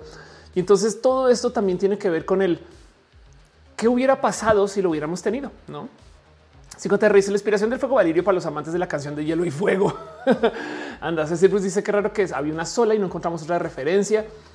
Em, dice eh, Cinco tan solo pensar que vivió en esa época uno los genios más grandes de la historia, Arquímedes. Y dice Cristian Andrés, ya me la vi y coincidió también con mis teorías conspirativas. Te viste Eternals, no? Fernando dice, porque la tecnología antes es tecnología de los extraterrestres. Sí, además, tan, tan no queremos creer que la gente de antes tuvo este tipo de tecnología o este tipo de desarrollos que hay gente que está más dispuesta a pensar que llegaron aliens, no? Pero bueno, Cecil Bruce dice moraleja, documentar todos nuestros inventos. Inventos muy bien pero también hay que pensar un poquito en, el cómo, no? Por ejemplo, no sé si sabían que ahorita hay un problema porque hay muchos archivos históricos que están guardados en PDF en una versión de PDF o de Adobe que ya no corre con las computadoras actuales. O sea, es una versión, es un PDF con una versión tan vieja que necesitas convertirlo a una versión moderna para poderlo leer. Así que en esencia, aún en los formatos digitales, hemos creado nuestras propias bibliotecas alejandrinas, saben como que también nos hemos metido en ese problema. El, archivo digital es todo un tema. Y por si no lo saben, hay todo tipo de problemas con tecnologías modernas también que se pierden y digo grandes tecnologías. Por ejemplo, el cohete Rocketdyne F1, que es este cohete, el que está, eh, o sea, literal, el cohete que se usó para llevar a los seres humanos a la misión Apolo, o sea, esta bestia. Entonces voy a buscarlo acá. Rocketdyne F1. Em, ya, esta, esta bestia em, ya no se pueden hacer ya no se pueden hacer porque aunque hubiera sido en los 60 y hay planos, se perdió una parte de la tecnología. Y el por qué es bien impresionante de entender. Entonces, esta es una bestia de cohete. Me explico. O sea, nomás el tamaño de, la bestia. O sea, esto es uno. Eh, eh, eh, este, ¿a qué traduce en español? funiles, puede ser nozzles. y en despegue, pues tienen, tienen varios segundos, ¿no? según la bestia que están tratando de crear para llevar a la gente a la luna. Entonces esta tecnología existe, en este, esta tecnología se sigue tratando de desarrollar. Por supuesto que tenemos cohetes modernos, pero el tema es que las fábricas que estaban detrás de este tipo de dispositivos, que además que si los ven, pues la neta, neta son, son complejos, no? O sea, también es que eso es verdad.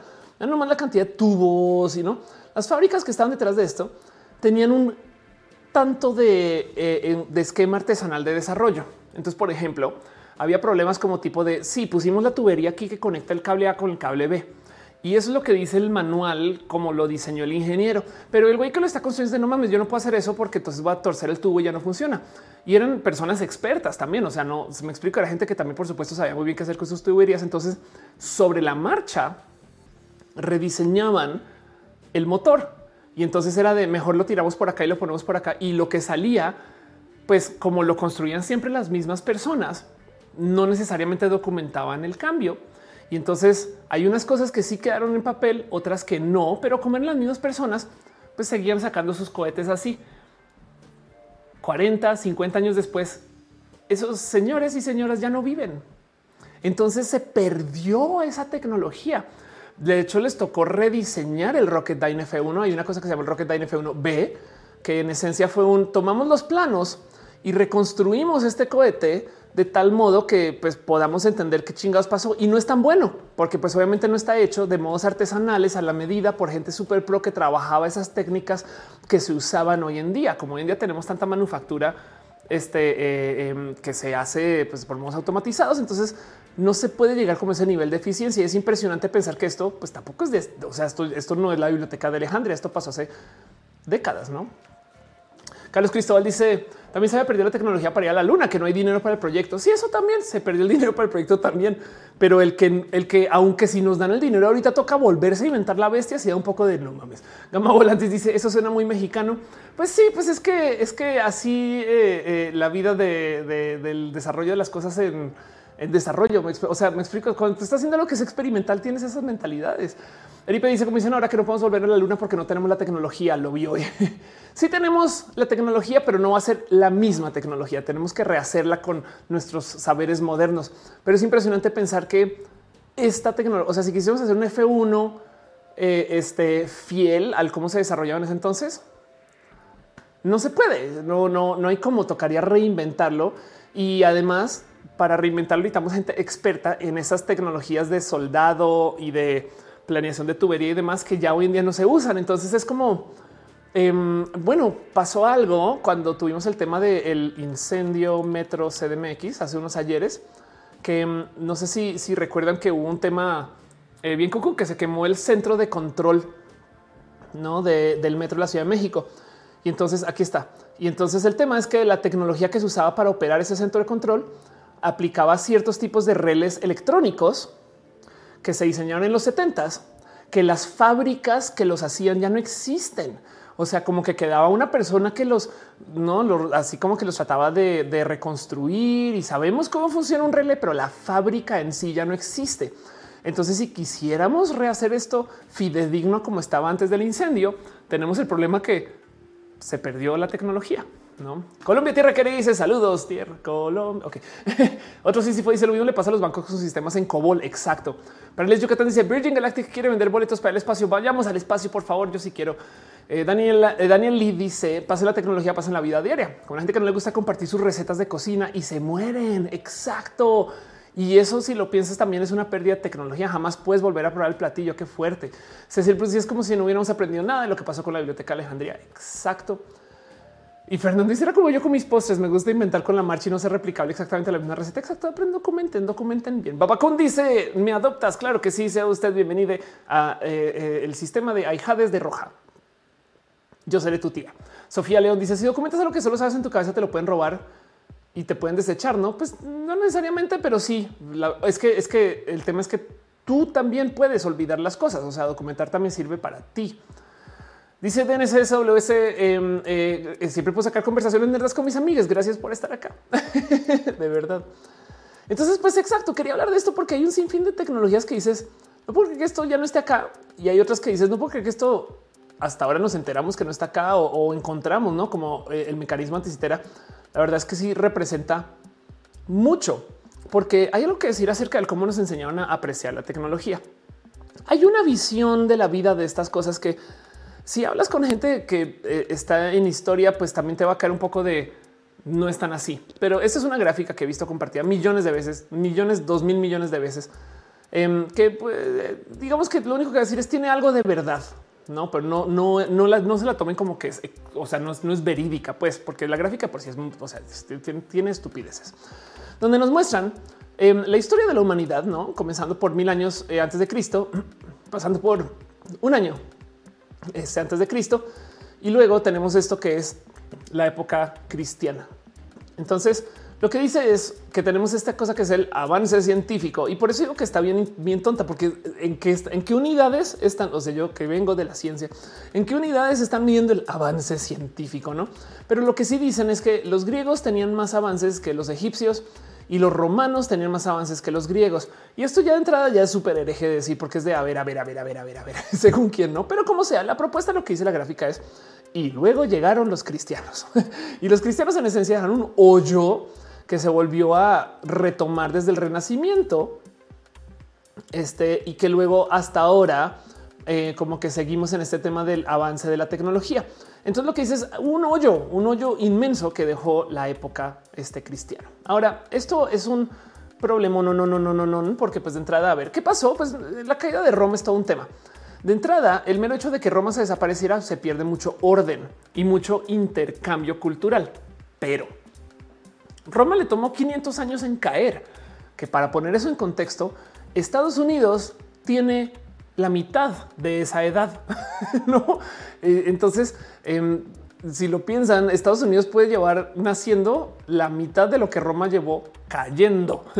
Y entonces hay mucho que decir acerca de lo que pasó. Y pues por supuesto que el, desorden que siguió después también se presta para decir que no necesariamente quiere decir que se detuvo el avance científico, sino que muchos espacios que antes tenían un control hegemónico Em, se tuvieron que solucionar por su propia cuenta. Y entonces, en esencialmente podríamos decir que hubo avances también tecnológicos, quizás en esto de la autorregulación, no sé, millones de cosas que en lo local igual hicieran mejoras, pero que a la larga no implicaba que existieran estos como grandes supuestos avances de la tecnología, viendo la tecnología como la creación de dispositivos o de cosas que cambian la vida, no? O sea, viendo la tecnología como un crecimiento disruptivo del saber. Entonces, sí, pues hay mucha gente que genuinamente esto este, eh, eh, lo, lo, disputan, ¿no? O sea, o sea, si es verdad, dicen, o sea, a ver, o sea, no. Em, la Iglesia Católica fue responsable de todo el conocimiento aprendido en la Edad Media Europea y fueron las razones por las cuales la gente intentó obtener educación en primer lugar. Crearon el contexto para el aprendizaje organizado, la alfabetización, incluso la investigación del mundo natural. Y más bien el tema es que luego se comenzaron a enloquecer cuando ya se empacharon de poder extremo en las épocas de este eh, em, eh, eh, cuando comenzaron a castigar a científicos, no? Entonces, esto es un tema completamente diferente, pero aún así, de todos modos, claro que existe este cuento de ¿no? la Edad Media, el oscurantismo, em, todas estas cosas que genuinamente bien que sí pueden llevar a que eso sea, por así diría, a medias verdades. Dice Jorge Díaz, a partir del avance de la agricultura hemos perdido el acceso a ciertas variedades de alimentos como el plátano. Se cultiva más una variante que es prácticamente un clon que es resistente a un hongo. Sí, claro, bueno, total. Pero aún así, de todos modos, bien que se puede argumentar que somos seres humanos porque tenemos la agricultura. Y ahora voy con eso un poquito. Como sea, el motivo por el que quería hablar de esto es porque tenemos una visión de la tecnología y a esto voy con lo que es la filosofía de la tecnología. Esto yo lo hablaba mucho en los inicios de Roja y hace nada me cayó el 20 que lo dejé de hablar. Entonces quiero volverlo a traer acá porque quiero arrancar, sobre todo el próximo año, a desmenuzar la filosofía de la tecnología, que es de lejos mi tema favorito, aparte del transhumanismo. Y entonces em, quiero dejar ahí como la propuesta de que estos son los temas que quiero comenzar a, hablar, no como que el que significa que tengamos teléfonos em, y no, no sé, un sistema de telepatía que tenemos la tecnología para hacerlo. Pero el punto es que para poder entender esto de las tecnologías perdidas, también hay que entender que tenemos una visión de que la tecnología es progresiva, o sea que siempre se pone mejor y que además que la tecnología del ayer llegó con las grandes sociedades y civilizaciones. Y eso tiene un poco de falso, porque también el considerar que eh, no sé, que lo que se hacía en espacios, no sé, pueblos originarios en México, pues claro que tenían un uso de tecnología que no se le valoraba como tecnología por la agricultura. Se pasaba de mano en mano y de voz en voz y de generación en generación y tiene un sinfín de cosas que eh, no vemos como tecnología porque no era como el asadón, por así decir, me explico, palo, metal y no como que, como que luego lo que valoramos como tecnología es lo que nos enseñaron desde lo europeo a validar como tecnología. Y por eso vengo a hablar de ese tema. Dice eh, Eripe, todo organizado y entongado con la iglesia. Sí, claro. Cinef dice el incendio de la biblioteca de Alejandría. Exacto. Y entonces dice en dice atentos que está a punto de mencionar Star Trek. Star Trek es una serie que habla acerca de cómo la logramos. Quiero más bien hablar no hoy de Star Trek, sino de un. Se han dado cuenta que siempre que me dicen Ophelia, ¿qué libro me recomiendas? Yo recomiendo el mismo libro y es por, por un motivo importante. Em, siempre hablo y siempre me salto a recomendar este libro. ¿Qué quiere la tecnología? Que lo escribió Kevin Kelly. Kevin Kelly es una persona bien importante en el mundo de la redacción de la tecnología. De hecho, es uno de los fundadores de Wired, es una persona súper importante. Pero el punto es que eh, habla acerca del que, la tecnología está libre, se está poniendo viejito, pero todavía, todavía aplica. Em, pero como sea, el punto es que hace un análisis de el para dónde va la tecnología, qué busca, qué quiere. Y su punto de vista es súper, súper, súper interesante porque propone que la tecnología son dos cosas a la vez. Uno es la tecnología como los dispositivos de tecnología, iPhone, eh, este, los gadgets, el teléfono, la cámara, no? Eh, eh, o sea, estos dispositivos que podemos medir y que son tangibles, no? Ahí sí de nuevo el asadón, no cosas que son muy específicas. Y otra es la existencia etérea, perdón por sonar tu luminate dos segundos, pero la existencia etérea del desarrollo de la tecnología como una externa presentación de nuestra humanidad. Y ahí les va con eso. Lo que dice es que en el cómo desarrollamos la cocina externa, o sea, perdón, en el cómo desarrollamos el estómago externo, o sea, la cocina, que en esencia es una tecnología que nos inventamos como seres humanos para poder digerir la comida un poco y por consecuencia eh, o hacerla más sana o poder ingerir muchos, muchos más nutrientes de los que podríamos ingerir si nos comemos la comida por su propia cuenta. Entonces externamos una presencia nuestra ahí a las afueras y esa cosa luego vuelve y nos modifica. El hecho de que tengamos procesos de cocina implica que podemos consumir mucho más dulce, azúcares y cosas procesadas, lo que sea, que nos hace eh, eh, que hasta hace inútiles nuestros dientes. Y entonces, por consecuencia, nuestro cuerpo se comienza a ajustar. La gente antes no tenía caries antes de que se cocinara la comida porque evolucionó al tiempo que la comida disponible. Hoy en día estamos ingiriendo tanto que nuestros mismos dientes como que dicen, güey, güey, qué pedo, aguántate dos segundos. Y entonces nos metemos en esos problemas. Pero luego, la otra cosa que sucede es que como animales tenemos un cerebro inmenso a comparación de nuestro cuerpo. Y esto es único en el reino animal o por lo menos muy, muy, muy, muy, muy especial. Porque si bien hay animales más grandes que tienen cerebros más grandes y más chicos, la proporción de cuerpo a cerebro es como medianamente predecible. En algunos casos no. Pero cuando se trata de seres humanos, tenemos un cerebro inmenso que requiere de muchos nutrientes para poder alimentar. Pero como tenemos la cocina y la agricultura, entonces podemos satisfacer esa necesidad así. Por consecuencia, podemos comer poco y dedicarnos a más cosas. Del otro lado, por ejemplo, em, este, eh, chimpancés, simios, etc. Básicamente le dedican todo el día a buscar la comida necesaria para satisfacer su necesidad biológica de consumo. Entiéndase, em, eh, eh, los mismos animales de los que evolucionamos le dedican el, no sé, 70, 80% del día buscando comida para satisfacer su necesidad. Como nosotros somos súper cool y chidos que tenemos cocina de agricultura, podemos en 10% del día alimentarnos y el resto enfocarnos en barrazadas, como hacer streams. Y eso también es por eso el que se argumenta que el que tengamos comida que se puede procesar por fuera y comida que diseñamos para procesar por fuera por los sistemas de agricultura. Entonces hay gente que argumenta que gracias a que cocinamos somos seres humanos. Pero el punto es que esto es parte del cómo externamos tecnología. Cocinar es una forma de tecnología, la agricultura es una forma de tecnología, pero luego esta vuelve y nos modifica porque nuestros cuerpos han cambiado por eso. Dice Iván Cruz, la mandíbula, los caninos, las muelas hasta las papilas gustativas evolucionaron por el cocinar nuestros alimentos. Claro. Capitán Guerrero dice que chingones somos un poco. Sí, Meliwichi dice hablando de dulce, me va a comer un pay de piña. Qué delicia. Paco Melua dice pensé que no habría roja y ya se les mentí. Perdón, perdón, soy horrible con eso.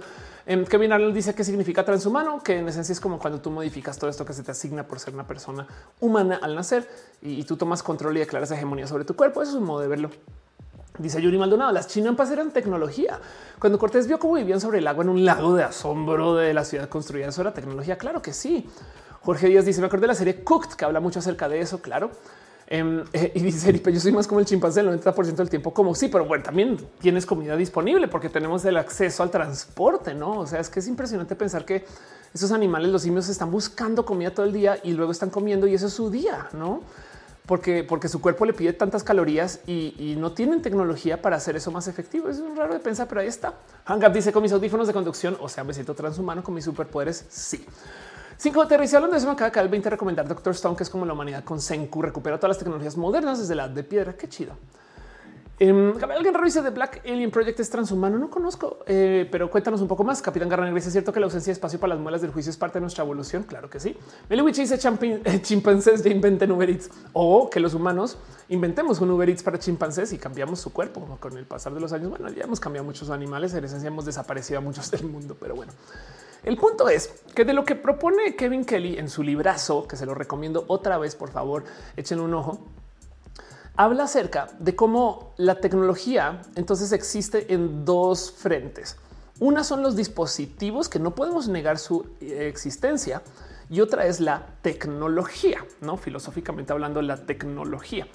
Y entonces la tecnología es todos estos procesos que en esencia son parte de nuestra vida, no más que los externamos, son procesos abstractos como el saber, crecer, maíz. Y entonces, gracias a que eso existe, tenemos una convivencia diferente con nuestra experiencia humana. A lo otro, los dispositivos les cambió el nombre y a eso le dice el Technium, que es como el universo de dispositivos que son expresiones de la tecnología. Y entonces, gracias a que, gracias a que es esta como división, se sienta a preguntarse él si como seres humanos tenemos unos comportales que respetan a esto que viene de la genética, ¿qué quiere la tecnología? Y es que el tema, por si no lo tienen tan presente, es que desde la genética, em, en esencia, es de que aparece el ADN, lo primero que se propone desde la filosofía de la humanidad es que como seres humanos o como seres vivos existimos para transportar información. En esencia, somos quienes somos porque nuestra genética dice unas cosas y adentro ahí está codificado el cómo nos vamos a comportar o por lo menos el potencialmente cómo nos vamos a comportar, porque es lo que pasa con la genética. La genética no necesariamente quiere decir que vas a ser así, pero que potencialmente puede ser así. Y entonces eh, existe este como concepto de que, por ejemplo, los genes son muy egoístas. Todo lo que quieren es hacer más y entonces pelean y batallan para que se puedan hacer más genes o quieren transportar esa información. Tienen mecanismos para replicarse, defenderse, millones de cosas, pero lo importante es que pase lo que pase, sigan existiendo los genes. Y entonces hay mucho que podemos extraer ahí acerca de cómo se comportan los seres vivos debido a cuál es su relación con su genética. Pero lo que dice Kevin en su libro es, si tenemos este tema donde nuestra existencia puede ser el que estamos aquí para permear información por el mundo o trabajar con ella, como hacer cálculos genéticos. La, neta, cuando tú procreas, estás haciendo, estás pones una computadora a comparar dos datos, papá, mamá o papá, papá, lo que como se genera, no mamá, mamá. Y el punto es que cuando comparas esos dos datos, entonces da un resultado, no como que eso es un modo de verlo y genera una nueva inteligencia artificial. Y entonces lo que dices, si la tecnología también hace eso, entonces podemos encontrar espacios donde hay overlap y claro que los hay. Por ejemplo, esto es una biocomputadora que usa E. coli, em, que en esencia es, literal este que te enferma y lo usan para solucionar este un problema laberintino. Entonces agarran una bacteria que la modifican y con ella pueden hacer una computadora. Lo cual quiere decir que podemos usar este, eh, biología para fines computacionales. Y la pregunta es entonces, ¿cómo no se puede conseguir que la tecnología se comporte biológicamente y que bien la conclusión a la que llega el libro, spoiler, es que sí. De hecho, hay una TED donde habla de esto en resumen por si lo quieren ver. Está preguntando Eric que si el libro está en PDF gratis. Seguramente lo encuentras en guiño guiño. Eh, este, pero el punto es que hay mucho que, se puede encontrar este libro en otros lugares. Jorge Díaz dice sigan existiendo los memes. Claro.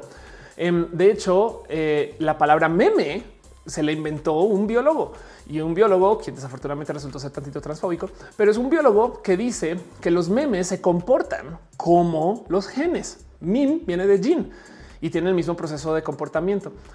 Em, dice este el licosignio soy una USB rojita. Ándale.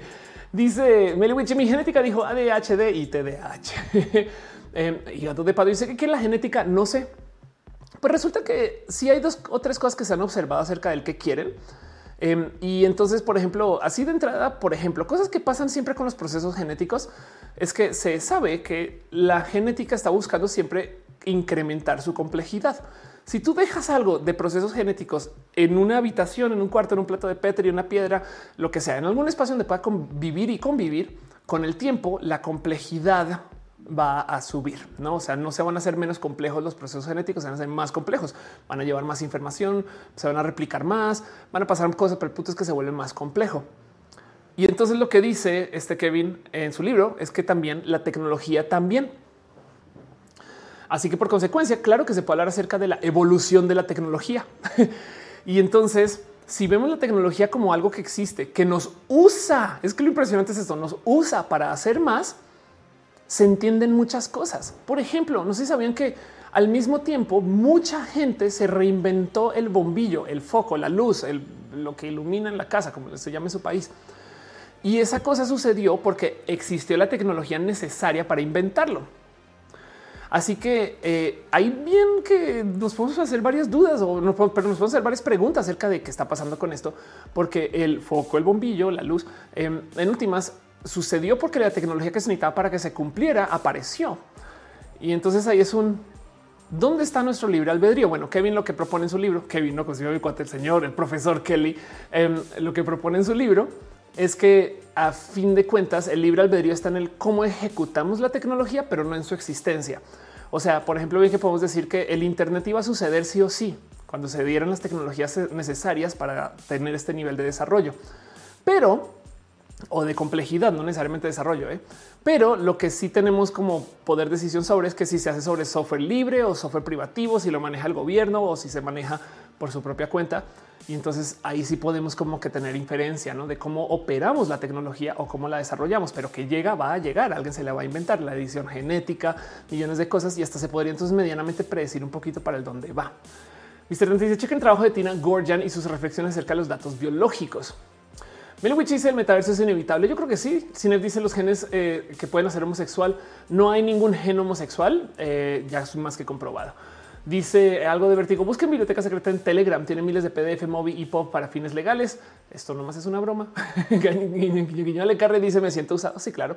La otra cosa que dice em, este que vi de paso es más, saben que eh, si quieren checarse el resumen ejecutivo de este librazo, como les digo, hay una TEDx que es del 2010 donde dice What Technology Wants. Entonces va y la presenta y demás. Y es este nerdazo. Es bien chido. Em, pero el punto es que eh, de lo que habla es eso, ¿no? De, de que quiere la tecnología. No solo menciona que la tecnología entonces se quiere hacer más compleja cada vez, sino que también habla acerca de cómo la tecnología, por ejemplo, sola redefine la evolución. Ahora esto también se ve en biología.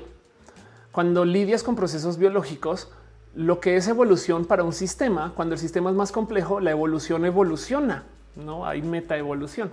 Entonces, la evolución de un sistema muy complejo es muy diferente que un sistema muy pequeño. Bueno, pero como sea, la otra cosa que quiere la tecnología es hacer más tecnología. Esto que les digo que si se dan seis tecnologías necesarias para inventarse el foco, entonces claramente alguien va a decir no mames, güey, aquí está todo, tenemos bombillos, San se acabó y sale eso, tenemos electricidad, no? Pero la otra cosa que, por ejemplo, llega y esto también ese cálculo lo hace en su libro y, lo, y también lo menciona aquí en su plática, es que la tecnología también está buscando consumir energía a cargo nuestro. O sea, como que es egoísta, es como los genes. Y el ejemplo que da, porque además hace el cálculo en su libro, es que em, más del 80% de la energía que generamos como seres humanos se genera para la tecnología, no para los seres humanos. Me explico. ¿Cuánto hay de petróleo que se ha extraído de la tierra y se ha vuelto gasolina? Un chingo toda esa energía que tenemos guardada o que distribuimos o que ocupamos a calidad de gasolina, cuando la ponemos en el coche, el coche pesa mucho más que nosotros y nosotras. O sea, puede pesar una tonelada o dos y nosotros podemos pesar 100 kilos o algo similar. Y entonces el tema es que si lo piensan, la energía que se le entrega al coche se usa para que 90% de la energía esté moviendo el coche, vidrio, plástico, metal, la tecnología.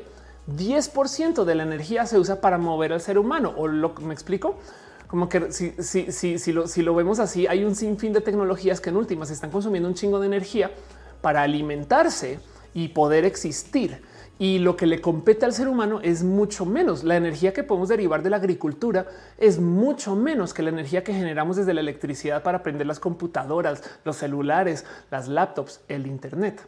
Y entonces topa que la gran mayoría de la energía que generamos como seres humanos no es para los seres humanos igual. Dice este, o le estoy muerto, complejidad compleja, complejamente, total. Eh, ahí está eh, Hangaf eh, eh, hablando, ah, mostrando los audífonos que usas. Dice Cinef, qué loco, es como un androide un poco. Capitán Garrett dice: Vio los genes de Calamardo. Eripe dice: Dicen que la electricidad se usaba en Tartaria, que Tesla es un descendiente de los tártaros y sabía o heredó el cómo usar el éter para transportarla. Total. Fabián dice: ¿Hasta dónde llegaremos? Hay mucho que se puede hablar de eso. Sofía León dice ahora la energía que se usa para generar un Bitcoin o para mandar un mail. La energía que se usa para las redes sociales es muy similar que las de Bitcoin, no más que Bitcoin este, pues como representa un cambio financiero, eh, recibe mucho odio. Pero bueno, eh, dice cine tecnología para evitar la pereza. Ahí donde lo ves, claro que ya existe el control remoto, em, el que el, despertador es una tecnología para evitar la pereza, no? Pero bueno, el punto es que esa tecnología existe em, y se usa y se ocupa así. Entonces, si por lo menos dos tercios de la energía que generamos es para las máquinas y no para nosotros, entonces el que tengamos tecnología que vamos perdiendo deja la duda del qué pasó no? Porque si la tecnología es algo que vive y que tiene estos procesos que son como los procesos genéticos, bien que podríamos decir que al perder tecnología perdimos una forma de sociedad o una forma de desarrollo. Es mucho más que solamente ah, perdimos el cómo calcular los astros, sino que perdimos un poco el cómo convivir con nuestra realidad. Y entonces deja muchos pensares acerca de él. ¿Qué significa que se pierda esta tecnología? Eso me lo saltó un chingo, como que tu momento de el perder tecnología implica que pues que nuestro desarrollo con la tecnología es igual de efímero que sin ella. Y lo digo porque la otra cosa que quería platicar hoy acerca de estos dispositivos que perdemos y demás es entender que nuestra existencia en el planeta existe siempre y cuando estemos consumiendo y generando esa energía. Dice Peluchos, estoy de acuerdo que la tecnología evoluciona, sin embargo, no tiene conciencia. Es una, extensión de la conciencia humana. Para la que la inteligencia artificial tenga conciencia propia, la complejidad de un humano se infiere pasan 80 años aún. Bueno, pero te voy a decir algo. La genética tampoco tiene conciencia. La genética por azar desarrolló lo que desarrolló y sigue desarrollando. No, o sea, no nadie se sentó a planear y estos van a ser los perros, ¿no? Y entonces, ah, bueno, saben que los perros sí, sí tienen diseño y desarrollo porque ya tienen diferencia porque ya los domesticamos. Pero aún así, vámonos, esto van a ser los lobos que sí vienen de la, de la evolución. Y quien sea que diseñó los lobos, o sea, el azar, está bien pinche cruel porque se inventó un animal que suda por la lengua y por las patas. No mames. no es como de oye, no había un modo más inteligente de hacer eso y no le valió gorro. No, no, claro que no. Y sabes qué? No te quejes porque si no te hago como el ornitorrinco, güey. y así la genética, ¿no? Pero bueno, algo de vértigo dice vamos a terminar con los humanos de Wally. Yo ya lo somos en muchos modos. Mr. Dante es interesantísimo tema. Todo es efímero. Sí, claro. Cintia que dice perder tecnología significa su avance, no? Que tanto nos pesaría en verdad perder algo que ya se sustituyó. Bueno, hay casos donde podría decir más bien qué tanto hemos sustituido. Y es que, a ver, para irnos bien deep, porque esto es roja. Hoy, hoy, quería nerdear y platicar con ustedes a ver cómo se sienten con esto. Em, para irnos bien deep, también hay que pensar que así como perdimos estas tecnologías ahorita, no el cohete, eh, este, la biblioteca de no. ¿Cuántas tecnologías han perdido tan perdidas que no sabemos que las perdimos? y entonces esto es bien raro de decir. O sea, volvamos a este cuento de eh, eh, qué pasó con Roma. No se sabían que hay gente que insiste que Roma no existió. Por ejemplo, esto es teoría conspiranoica. Entonces, que todo es que todo es un invento este, de la conquista europea y demás, y que usaron Roma para decir que por eso se pueden justificar. Eso esto sucede. Pero bueno, en últimos hay que pensar que el eh, Imperio Romano es una cosa que duró mil años, se dice, ¿no? De los cuales 500 son su caída.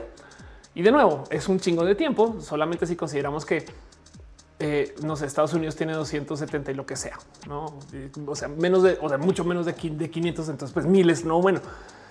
Pero del otro lado, nuestro planeta Tierra pues tiene 4500 billones de años. O sea, eh, hay que entender que eh, lo poquito que hemos existido en el planeta se presta para que hayan pasado cosas muy loquitas. La gráfica clásica, como que es esta, no la gráfica de la mano. Voy a quitar mi este, este aquí nomás para mostrarles para que eh, puedan entender un poquito. Si, si nuestro brazo hasta la puntita del dedo, incluido la uña, es la historia de nuestro planeta, no? Entonces la línea del tiempo podemos ver como de hace 400 millones de años estamos en la bien temprana época eh, de estos animales que luego se volverían los dinosaurios. De hecho, los dinosaurios son como hace 100 millones de años. Y entonces depende, no depende de los famosos 65 de Jurassic Park y no sé qué. Y todos nuestros procesos de lo que podemos encontrar, de lo que sabemos de, las eras de hielo, de estas cosas, eh, los seres humanos serían solamente la uña en la puntita del dedo. Todo lo demás es literal cosas viviendo en el planeta que bien podíamos argumentar. No sabemos si eso era vida todavía. Así que hay algo ahí que decir acerca de cómo toda la existencia y lo que sabemos de todos los seres que han poblado este planeta, en el mejor de los casos, se devuelve 1900 millones de años. 1900. Ahora, ¿cuánto les dije que tenía la Tierra? 4500, o sea, el doble de eso.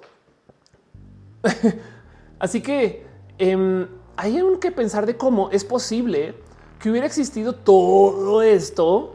Alguien acá luego tiró las megabombas nucleares, cambió la faz de la Tierra, explotó todo y entonces luego pasó tiempo suficiente para que se hundiera todo el planeta, la civilización, el conocimiento, todas las otras Romas, este, no los otros. Además que hay que pensar que igual es la vida en ese entonces la llevaban, no sé, animales este, que vivían bajo agua, millones. Desapareciera todo eso, se lo consumieran los procesos que conocemos de la naturaleza y volviera a arrancar. Y entonces el problema es que, pues obviamente, ¿Qué sabemos de eso? Pues nada, o sea, también esto es una especulación así muy, muy volada, porque pues en últimas, tanto como si sabemos, no sabemos. Pero el punto aquí es que no podemos no no saber. o sea, es imposible el, el, descartar que si hubo una civilización aún más avanzada que la que tenemos ahora que se destrozó en este mismo planeta y no habría pistas. Ese es el problema. Dice Psicoterre, alguien dijo reptilianos. De hecho, es más probable que si hubieran quedado pistas, hubieran sido pistas en otros planetas. O sea, por ejemplo, digamos que nos explotamos acá, eh, cerramos ciclo a Dios y en 10 millones de años llega alguien más, ¿no? es ¿no? ese tipo de cosas. Capaz iba a la luna y en la luna descubre que alguien dejó allá algo, no? Porque allá se preserva mejor, hay menos contacto y por consecuencia entonces hay menos procesos naturales de estos del borrado, como por ejemplo todo lo tectónico. A fin de cuentas, si tenemos una eh, civilización en una ciudad entera que vivió no sé qué, que luego se la tragó una placa tectónica, bye. Dice Witch, siempre pongo a pensar en eso. Dicen que OTR sí menciona otros planetas como Marte, que está confirmado como un planeta que fue parecido a la Tierra. Exacto, solamente que ahora ya está muy frío. Este dice eh, Taco Lechuga, ¿me estás diciendo que puede haber dinosaurios científicos? Sí, te estoy diciendo. Fiesta Trans dice, estoy pensando, eh, este, que es una, eh, una, what? ¿De qué hablas, güey? Eripe dice, em, nosotros vimos eh, este, la más cómoda y capitalizada de seguro total. Gracias, el hígado de pato, por echarle ojito a eso.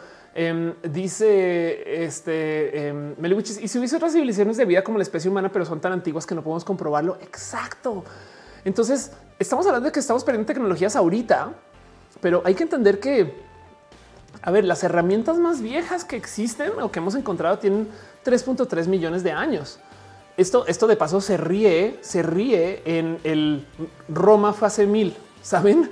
Se ríe en el eh, eh, eh, no sé, los que, fue hace 3000 años fueron los egipcios.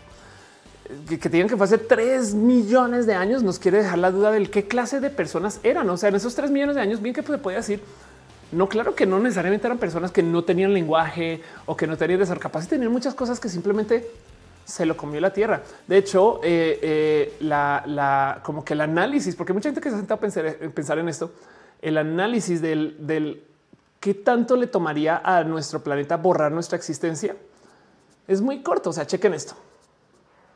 Los plásticos y los desechos nucleares son los, los más prolongados. Ok, Quizás el fondo del océano contendrá una capa de sedimento de polímero para delatarnos, al igual que la capa de iridio de 65 millones de años que revela el impacto de un asteroide que mató a los dinosaurios. Puede ser. Pero chequen esto, después de 500 años, o sea, si lo piensan 500 años, pues es un chingo, pero tampoco es tanto, ¿no? Las únicas cosas visibles desde el espacio van a ser las plantas. Entonces también la pregunta del qué tanto le va a tomar al planeta borrarnos depende de qué tanto quieran buscar los aliens. No, o sea, si se acercan y, quieren de verdad rascarle, capaz y bueno, si, si llegan en los próximos 500 años, es posible que desde afuera digan no, pues un planeta que solamente tiene ahí unas plantas y algo pasó por ahí. Pero luego, este em, eh, eh, chequen los puntos calientes de radiación podrían detectarse incluso más tarde que esto, pero podrían considerarse naturales a menos que parte de nuestra tecnología se fosilice. En última instancia, la subducción de la placa tectónica retira todos nuestros restos en el manto, dejando que los extraterrestres inventen historias sobre lo que podría haber sido. Y esto es impresionante de considerar, saben, porque eh, a fin de cuentas 500 años no es tanto. Vean, las megaestructuras con el canal de Panamá desaparecen rápidamente porque dependen de un mantenimiento continuo y la respuesta justo depende de qué tan cerca se quieran asomar los extraterrestres. Entonces, el qué tan rápido se puede perder toda nuestra civilización. Déjense de la tecnología Depende nomás del cuánto tiempo le demos, porque aún todos esos desechos nucleares que están guardados para la montaña, no sé qué, todo eso todavía se lo puede tragar la presión tectónica. Que mira, dice la verdad es algo nuevo para mí que no entiendo demasiado, pero interesante. Muchas gracias. Manolo de Rivera dice saludos desde Ronda. Gracias. Si nos dice esas pirámides parecieron que fueran hechas con una máquina gigante o oh, muchos esclavos, pero sí, Um, Ataco Lechuga están de los gracias. Gracias. Eh, Psicoterra dice por qué hablamos mucho de romanos, pero antes estaban los sumerios y babilónicos más otros pueblos perdidos. Pues porque los europeos nos vendieron la idea de que la gran Roma, los europeos tienen una obsesión con que Roma vuelva. O sea, eh, esto era parte de la Segunda Guerra Mundial. Varios países que dijeron esto es la nueva Roma y el otro no, yo soy más Roma que Roma y yo soy más Roma que los romanos. Y entonces, pues nada, pues Franco, no, en fin. Em, eh, y, luego los, los, los, rusos, bien que podrían argumentar eso también. Pero veo que están dejando abrazos financieros, nomás me asomo dos segundos. Em, este dice eh, eh, acá, deja, déjate Fanny un abrazo. Gracias de verdad por tu cariño. Gracias por tu cariño, tu amor, Fanny. Este eres lo máximo. Pues también en eso em, me asomo un poquito por el Facebook, donde María Alejandra se dice follower. Muchas gracias. Lucifer pasó acá, dejaste un raid. Gracias de verdad. Soy Daniels. Eh, también estaba dejando mucho amor. Gracias por eso. También Artis Rose se resuscribe. Les agradezco mucho su cariño, piños para ustedes. Mucho amor y mucho cariño, Fanny. Gracias este, eh, por tu sonriente eh, iconito que dejas ahí. Lo deberán desde el chat de YouTube. Caro dice: ¿Crees que logremos llegar al respaldo de conciencia en computadoras para perpetuarnos en dispositivos electrónicos?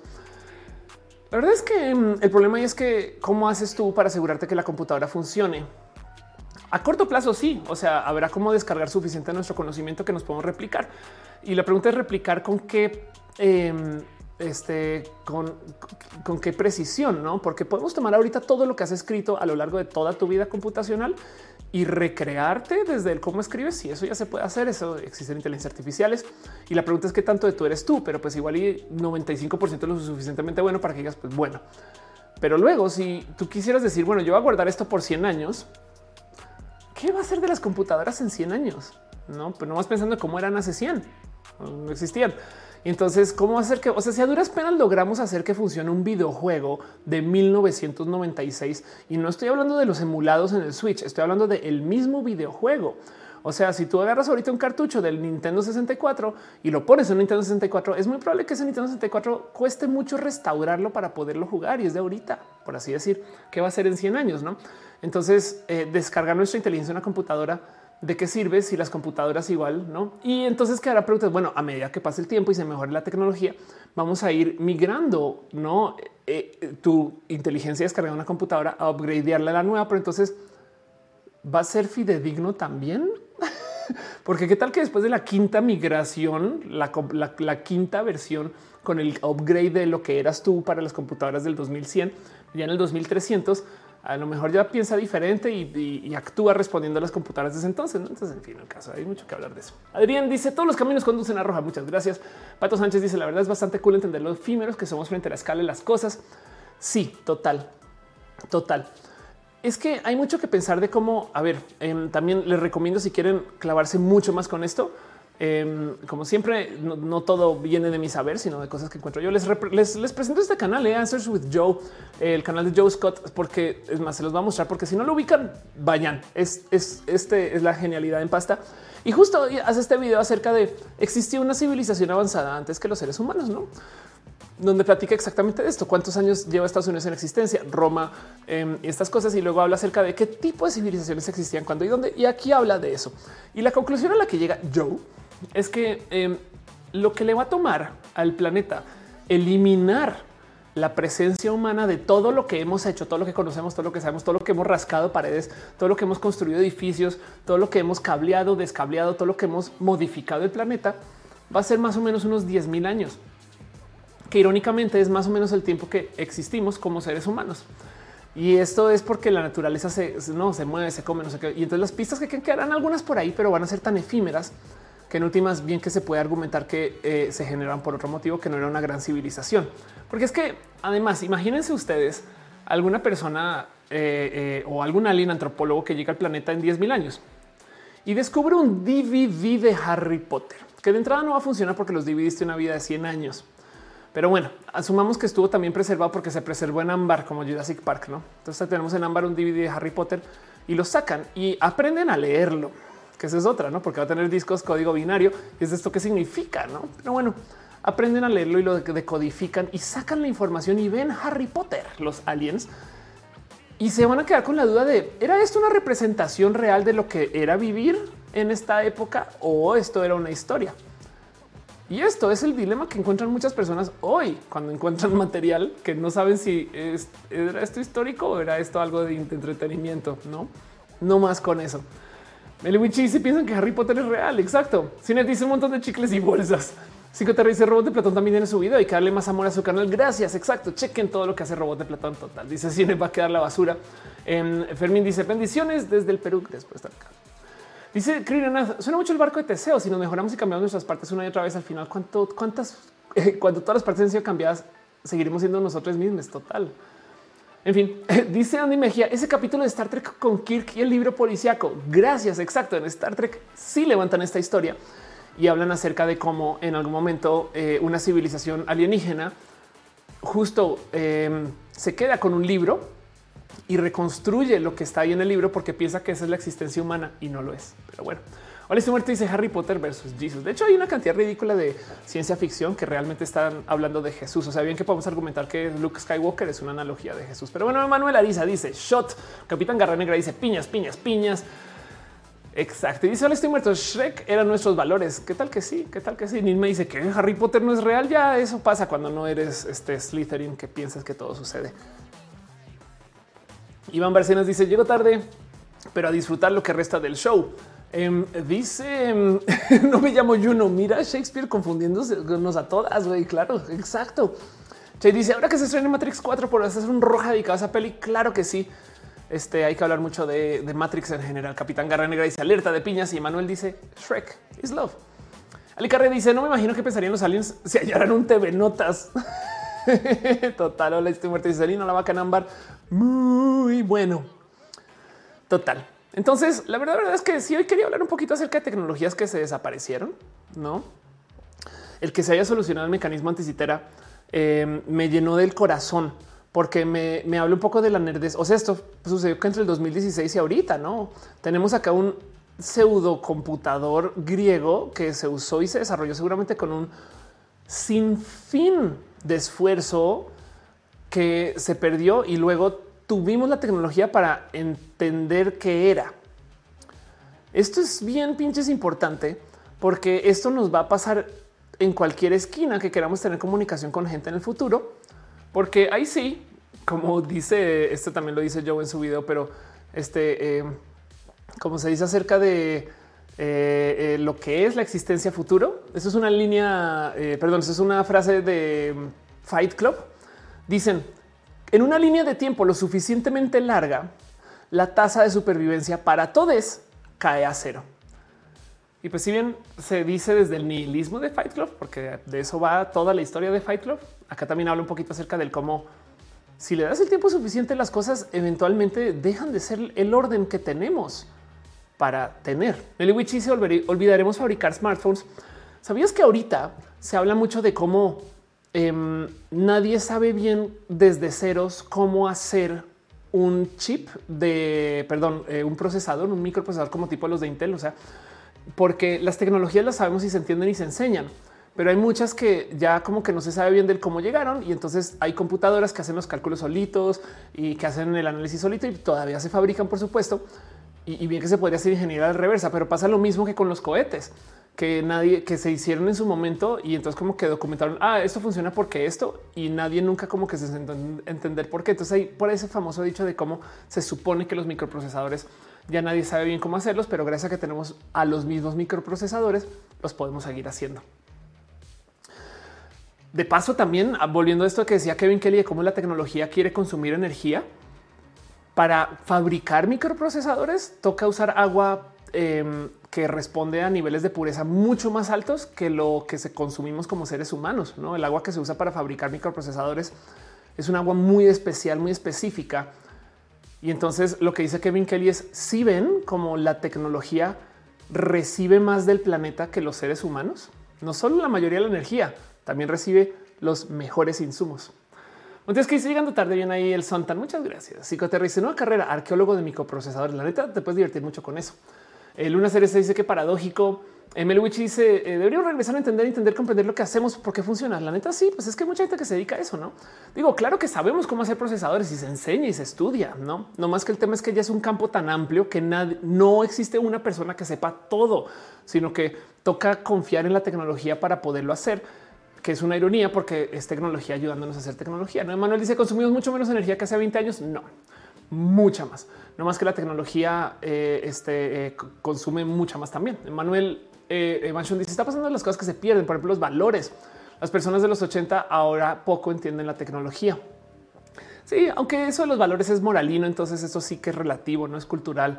Valores para una persona son falta de valores para otra.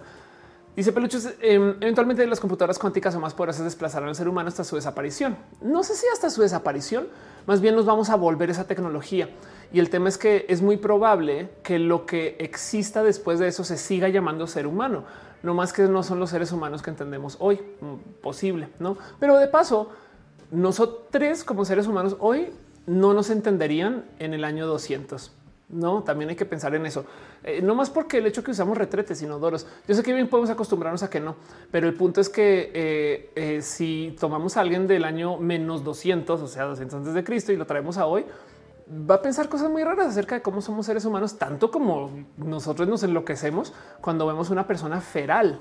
Entiendas una persona que se crió fuera de la sociedad humana y que vive por su cuenta y entonces que se desarrolló con las capacidades que se le dieron por su entorno, no? Pero bueno, el punto dice Manuel, se están perdiendo los títulos valores. Meliwich dice por Gonzalo Higado dice el van más rápido del oeste. Gracias. Em, este van a ver.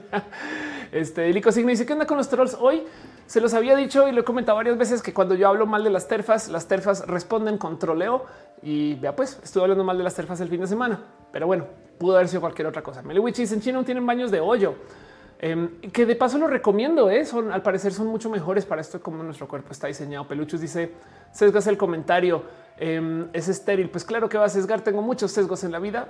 No quiere decir que sea la opinión general. Este canal es para que todos platiquemos. De manera rollo y se supone que somos más eficientes en el uso de energía. Em, es un decir, sí, la verdad es que sí, exacto. O sea, consumimos energía de modos mucho más inteligentes. Es que, a ver, la energía de por sí, en un procesador maneja una densidad de energía muy única. Es una piecita así chiquita que consume una cantidad ridícula de energía eh, o de electricidad solamente eh, para poder hacer, no sé, ver Farmville. Capitán Guerra Negra dice: Se te fue un abrazo financiero, por eso la alerta de las piñas. Perdón, muchas gracias. Eh, me asomo dos segundos exacto. Fernando Cernas dejó un abrazo financiero. Gracias de verdad por tu amor y tu cariño. Em, y dice Fernando datos sobre la piña. Gracias por avisar de paso también, capitán. Em, en la película Recuerdos del ayer de Estudio Ghibli, una familia japonesa se enfrenta a la proeza de comer una piña por primera vez. Qué chido eso. Qué cagado. Dice Eripe en el 200 AC no tenían arrojita. O sí, qué tal que yo tenga dos mil años. Ya quisiera, ya quisiera, ya quisiera. Sería lo más bonito de clonarse que ser permanente, no? Pero bueno, el caso que quería hablar de eso, em, porque quería hablar un poquito de, que el mayor recordatorio del perder tecnología es recordar que la tecnología es efímera. Y entonces me gozo mucho el saber que ya no hay fax o sí, em, pero, pero el tema es que eh, el cómo se usa el fax hoy ya no es el cómo se usaba en ese entonces. Rocío Marante dice quién inventó los microprocesadores. Esas historias sí están documentadas y son muy bonitas porque hay millones de historias detrás del cómo llegamos a los microprocesadores en general. Pero, por ejemplo, Intel es gran parte de eso o los procesadores como los conocemos hoy. No más que los procesadores de hoy son unas bestias que tienen literal ciudades de computación adentro. De hecho, para que entiendan lo complejo que es, em, lo que hay dentro de un microprocesador son quizás, o sea, la palabra es transistores, Em, pero son pequeños switches de electricidad. ¿no? Entonces, si el switch es como si tuvieran un switch conmutado en casa, les ha pasado que saben que un switch cuando está mirando hacia arriba ilumina la habitación, pero si dentro de la, digamos que el de la puerta de la casa, pero si llegan a la habitación y lo bajan, entonces como que se está conectado con el de la puerta y entonces ahora apagan, pero por consecuencia entonces ahora arriba se vuelve apagado en la puerta de la casa. ¿Hace sentido? Eso les ha pasado. Entonces como que ustedes saben cuándo es prendido y cuándo es apagado, pero como es un switch conmutado, la lógica cambia porque depende de dónde esté el otro, ¿no? Y entonces no se pueden memorizar que arriba es prendido y abajo es apagado. Eso, es una lógica que se maneja cuando tú tienes dos switches que están conectados. La palabra es conmutado. Pero bueno, em, yo que soy bien picky y bien, bien, bien pinche psycho con el orden, me enloquece que no todos los switches den para arriba o den para abajo en mi casa para prender y para apagar. Pero esto pasa cuando tienes dos conectados y ya, o tres o cuatro en el caso. Pues así más o menos funcionan los switches dentro de un procesador. Los transistores tienen este, eh, sistemas específicos de lógica.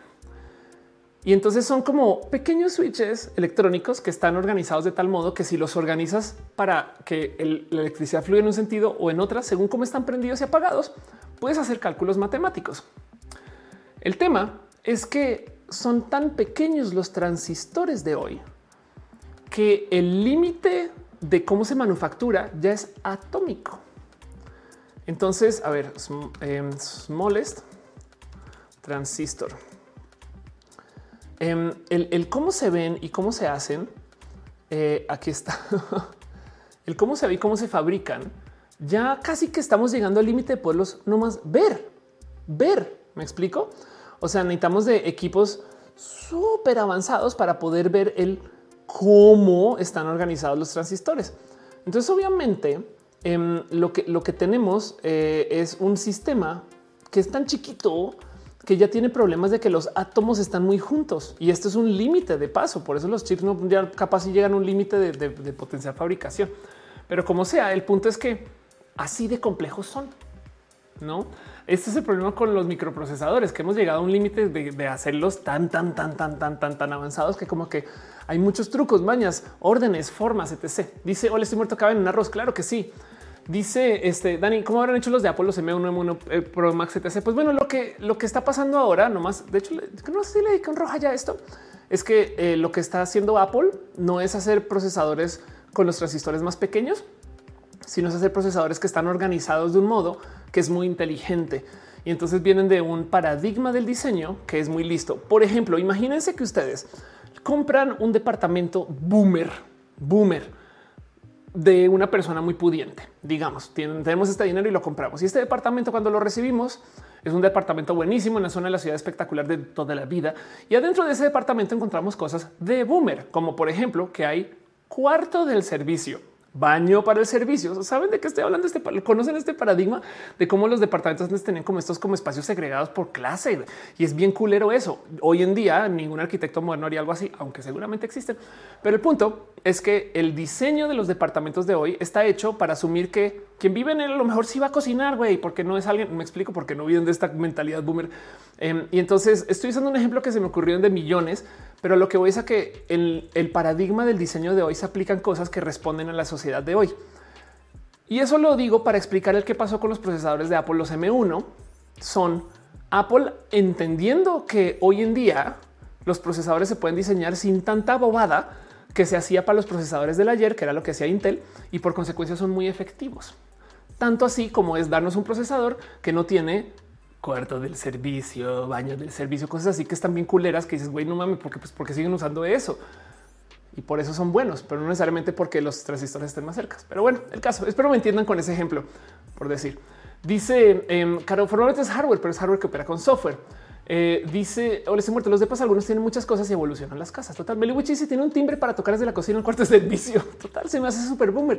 Eso es lo que pasó con los procesadores ahora, que Apple le dijo al mundo, no necesitamos tener un procesador que tenga un timbre para llamar a alguien en cuarto de servicio. Y entonces al quitar eso, las cosas se vuelven más eficientes. nos dice, distribuye el trabajo entre muchos pequeños procesadores especializados. Total. Em, dice Ale Carrera, no hay paredes, solo vidrio hasta el baño. Sí, claro, si no es mejor un depa una casa, depende de cada quien. Pero bueno, el caso. Quería hablar de esto porque esta tecnología, el cómo hacer procesadores, también capaz y la perdemos, saben?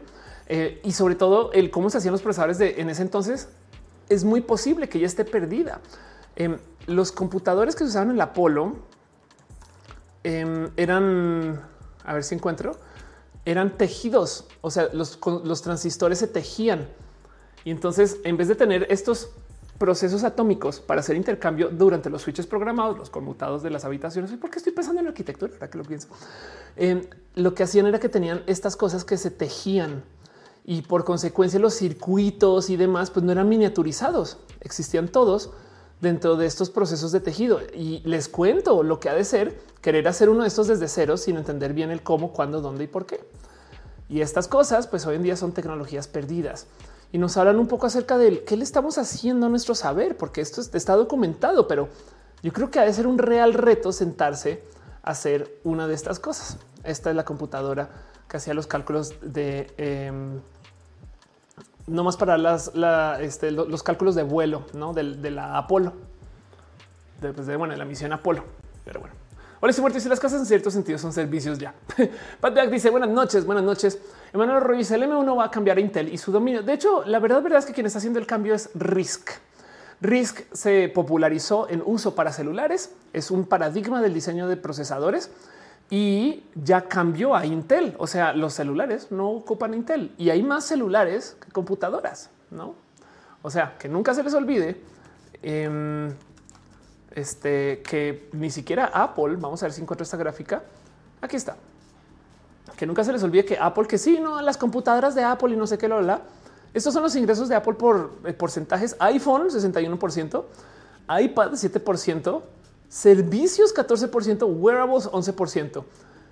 Todo esto no usa Intel. Mac 8%. Y yo no sé cómo no hemos roto con esta mentalidad de que Apple es una empresa de computación. Saben? Bueno, porque el celular hace computadoras, no? perdón, es una computadora. Dice Ignis 13 Risk también es un juego malévolo que rompe amistades. Sí, eso es verdad. La Franco dice: No sé por qué maravilló el tema de los chips.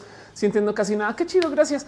Em, este me alegro que di por fin con una analogía eh, que, me gustó, aunque, aunque está bien rara, pero yo creo que todo el mundo entiende esto de la arquitectura. Eh, sí, a lo mejor es por la palabra arquitectura, no porque la arquitectura de los chips.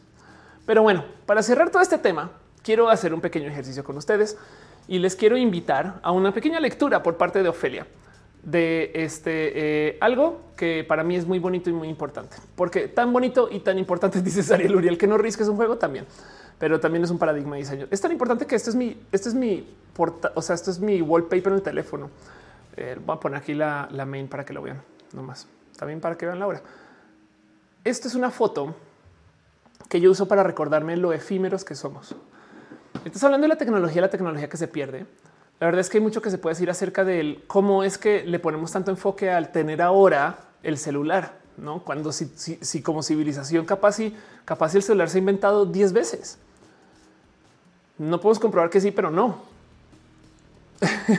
y entonces quiero no más para cerrar, dejarnos un pensar acerca de eh, lo que es ser personas efímeras y mm, no más eh, les invito a que se den una pasadita por esta plática de que quiere la tecnología Kevin Kelly.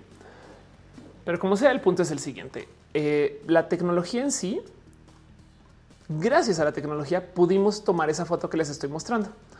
Y para la gente que es bien nerd, sabe que estoy a dos de leer el pálido punto azul, pero les comparto exactamente qué es ese famoso punto azul. El tema del punto azul pálido es que eh, la sonda Voyager 1 cuando estaba como eso de 6 mil millones de kilómetros de la Tierra, que por si no ubican de paso, la sonda Voyager 1 es esta, que es esta señorita que enviaron en los 70s. De hecho, es una eh, eh, en dos que enviaron en los 70s y que eh, tiene todo tipo de cosas importantes. Por ejemplo, este disco de oro es muy famoso, pero esto es la, esto es la pieza humana que más se ha alejado del mundo. Y, en potencia es lo capaz es lo único que nos sobrevive, no de paso. Entonces, eh, eh, esta se alejó, se alejó unas 6 mil millones de kilómetros de la Tierra y antes de que pudiera, pudiera perder la capacidad de hacerlo, se le pidió que volteara a la Tierra y le tomara una foto a la Tierra. Y entonces esto fue una foto súper, súper, súper importante que se tomó en 1990.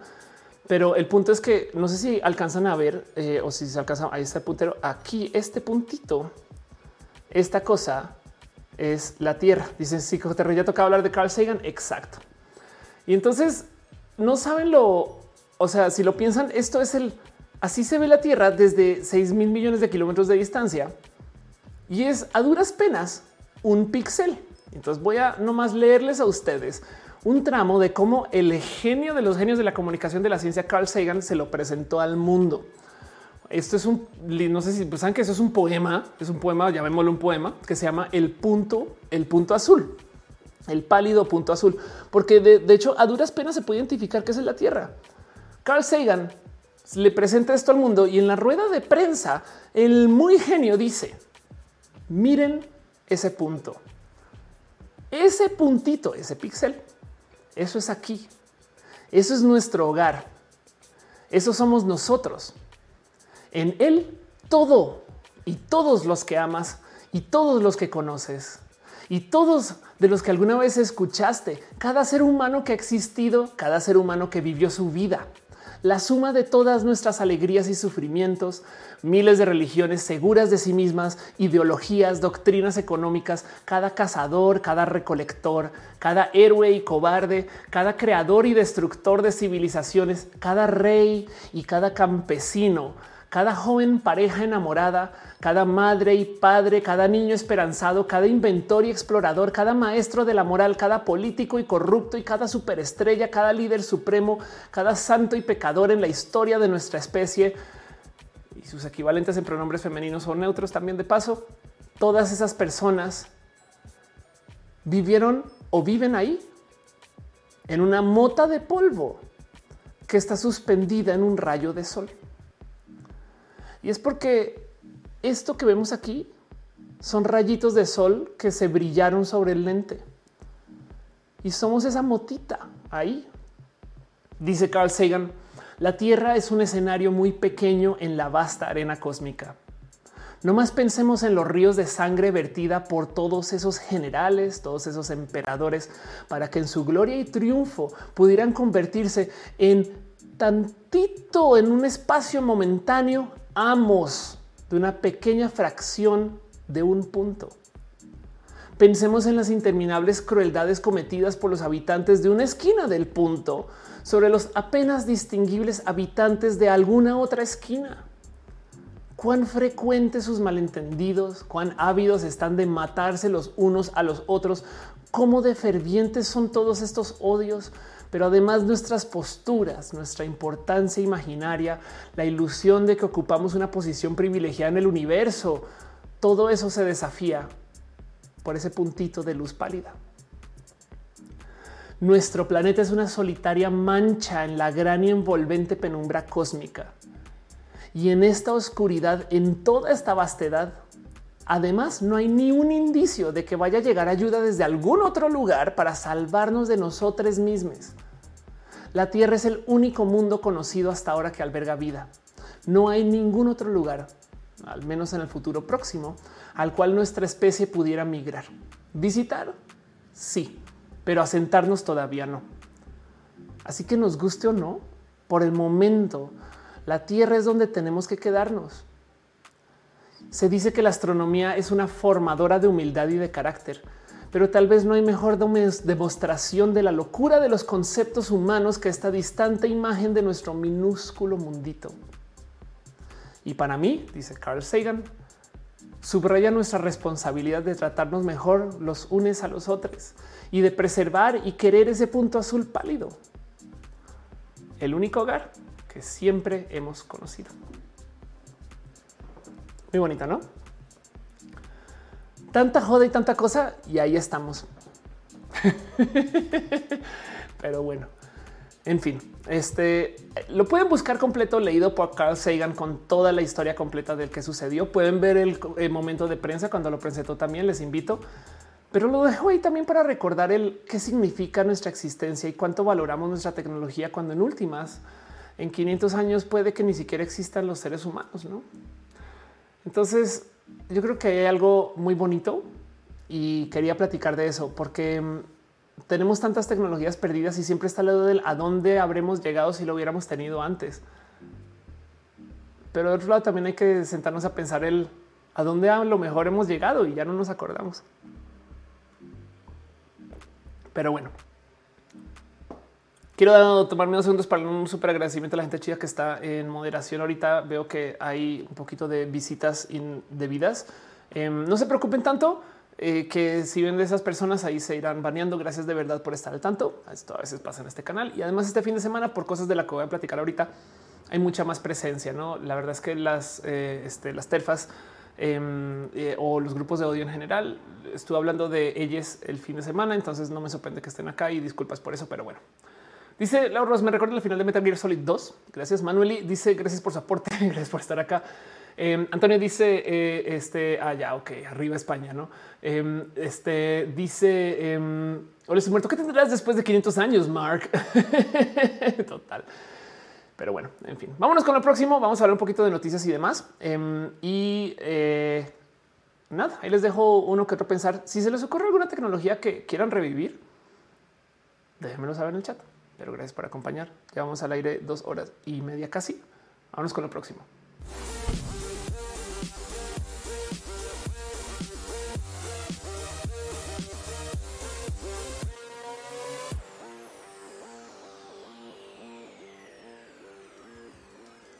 Capitán Garra dice: me, me recuerda mucho a Orton y el mundo de los quién, que su mundo era una pequeña partícula. sí, o en el universo Marvel, que existe gente en el universo cuántico, que es pensar que esa gente vive dentro de un átomo, no técnicamente. Clear dice una dotación de piñas de por vida para ustedes. De verdad que sí. Muchas gracias. Muchas, muchas gracias. No me llamo Juno. Dice qué nerds son acá. De eso se trata. Nerdear a gusto. Rocío dice eh, eh, te queremos, gracias. Eh, o les ofrecemos polvo, un poco polvo de estrellas. Me gustaría pensar un tal y por ahí que ninguna publicidad es mala. Sí, total. Esta gente piensa que viene acá a dejar odio cuando la verdad es que entonces el algoritmo ve más interacciones y este se promueve más. Pues, ni modo, pues, no más que no da pereza convivir con esto y se trata de tener un espacio seguro aquí. Así que muchas gracias al team de equipo de moderación. Em, pero bueno, Dice Analogic, eh, hace cinco años reviví mi Commodore 16. Espero aún funcione. Qué chido, qué bonito, qué, cool. es Arnulfo y se perdió unos minutos y me estoy poniendo parejo al 2X. Me da mucha risa que eso se puede hacer, pero eso se puede hacer, ¿no? En fin. A veces, solamente a veces, pasan semanas entre show y show.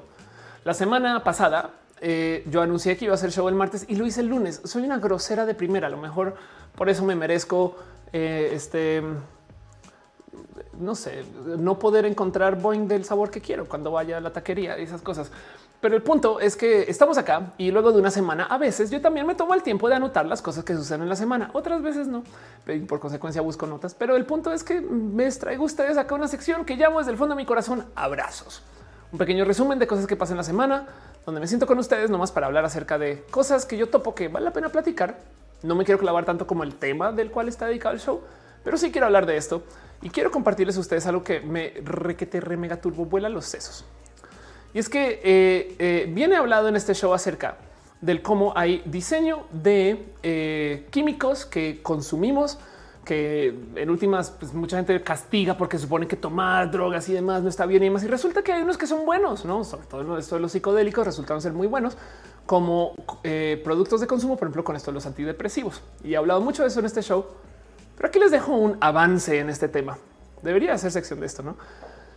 Resulta una pequeña noticia, cosas que pasaron esta semana, que claramente están usando una imagen de stock, que unos investigadores en Vancouver decidieron hacer una suerte de tecnologías que aplican inteligencia artificial para crear medicamentos. En este caso son drogas de diseñador. Ok, ¿qué son las drogas de diseñador? Pues que hay una cantidad de consumos que son literal este, estas cosas que se diseñan desde el em, eh, vamos a crear una droga desde cero, no metanfetamina, no sé qué lo Y entonces son procesos químicos que la gente consume, que han aprendido que se pueden, otros que no. Gente muy valiente les, les ha dado prueba, etc. Pero como ya sabemos más o menos cómo funcionan sus interacciones con nuestros cerebros y ya sabemos más o menos cómo se fabrican algunas, estos genios decidieron unir lo que se sabe acerca de todas las drogas de diseño y una inteligencia artificial para tratar de predecir otros tipos de medicamentos que se podrían sintetizar y más o menos el cómo podrían interactuar con nuestros cerebros. Entonces, en esencia, aplicar una inteligencia artificial para hacer las drogas de diseñador del futuro, güey y me vuela los sesos, porque además para rematar tenemos vean, compararnos 196 medicamentos de diseño recién creados que no existían cuando se programó la inteligencia artificial. La computadora neuronal profunda había creado más de 175 de las drogas. Eh, eh, este, y la pregunta es el, a dónde va a llevar esto? Bueno, evidentemente no lo digo. Bueno, yo no soy esta gente que está investigando, pero yo todo lo que tengo que decir es si tú tienes 175 recetas para hacer drogas nuevas que no existían antes, pues queda también ahí la duda del y quién las va a comenzar a hacer. A ver qué onda. De Carre dice drogas de diseñador son Gucci, Prada y San Laurent. Total. Alex Steven dicen Boeing que con sus debidos taquitos como no. Este o estoy muerto y se los ojos un poco. Sí, de hecho, no necesariamente siempre bien, pero sí, sí se hace Las imágenes de stock me dan vidas y total. Em, y este ahí les dejo, no? Eh, Capitán Garrenega está hablando de este High the Pain Harold. Claro, 10 sobre 10 memes. Bien. Bueno, ahí les dejo un pequeño resumen de cosas que se pasaron esta semana, cosas que les quiero compartir.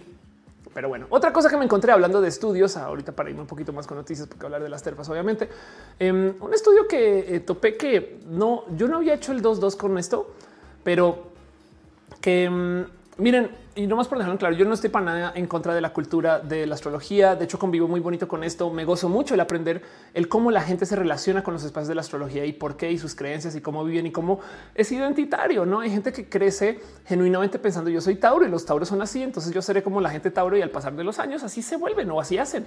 Y entonces, como que hay una cultura ahí que yo creo que vale la pena respetar, suceda o no este, eh, lo que piensan que está pasando en sus creencias, no? Y entonces eso de paso hace que muchos de los campos astrológicos sean más reales de lo que es, porque hay gente que dice eso no existe. Es de no, lo quizás y lo que no existe es que eso está pasando porque un planeta pasó enfrente de una estrella, no? Quizás no tiene que ver con el hecho que Mercurio está en su proceso retrógrado, pero si tú crees que Mercurio está en su proceso retrógrado y que por consecuencia las cosas te van a salir mal, es posible que las propicies. El caso, eso no es de lo que quiero hablar. Eso solamente lo dejo ahí porque lo que va a decir se podría entender como Incel diciendo esto no existe. que es muy común en la ciencia de paso. Y no sé por qué dije incel, pero me entienden.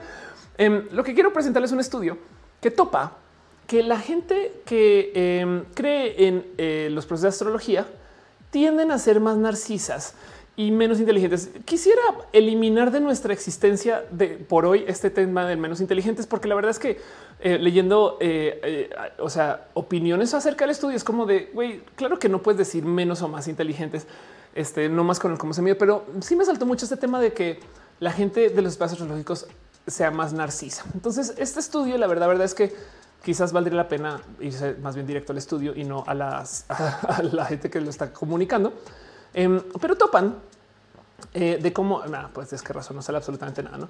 pero topan eh, que hay un potencial em, este enlace entre el proceso de lo narciso y la astrología. Y entonces, en su momento leyendo los ideas un poquito de pues sí hace sentido, porque la gente que está pensando en esto de lo astrológico siempre está pensando en sí, no como que si lo piensan, hay muy poca como colaboración entre espacios, aunque pues por supuesto que están, no somos compatibles.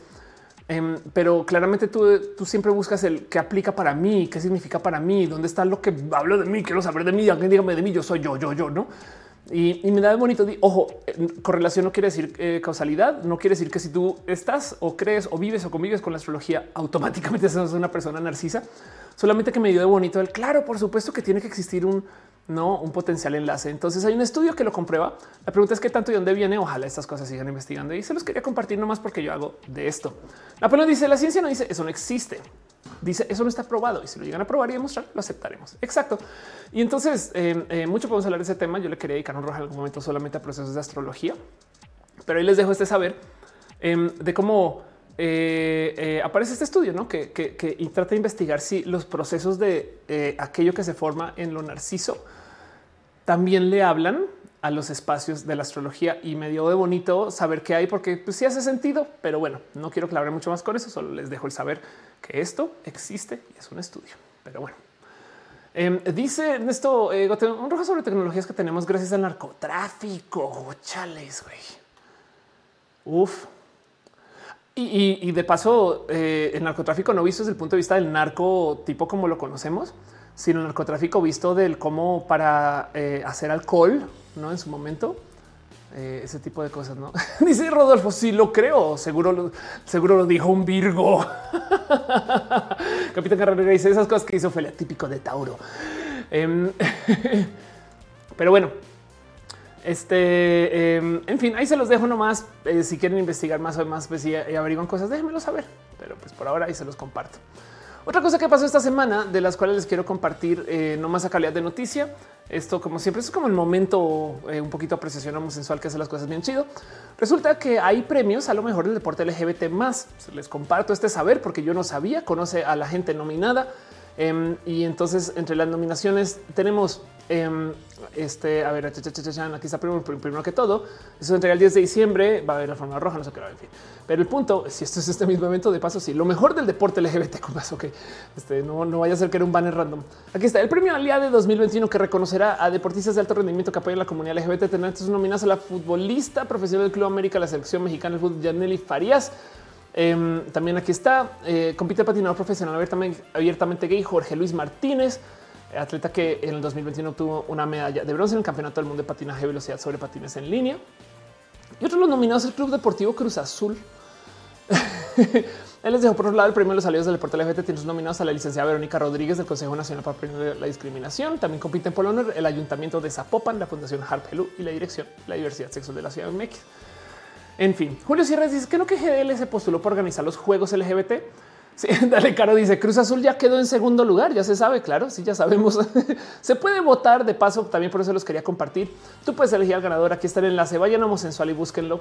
Eh, Julio Sierra, eh, de hecho, tú estás hablando acerca de los juegos LGBT. En este caso es la premiación este, a lo mejor del deporte, que es diferente al juego. Me explico. Esto es como solo un evento para fomentar que la gente eh, haga parte de los juegos, por así decirlo.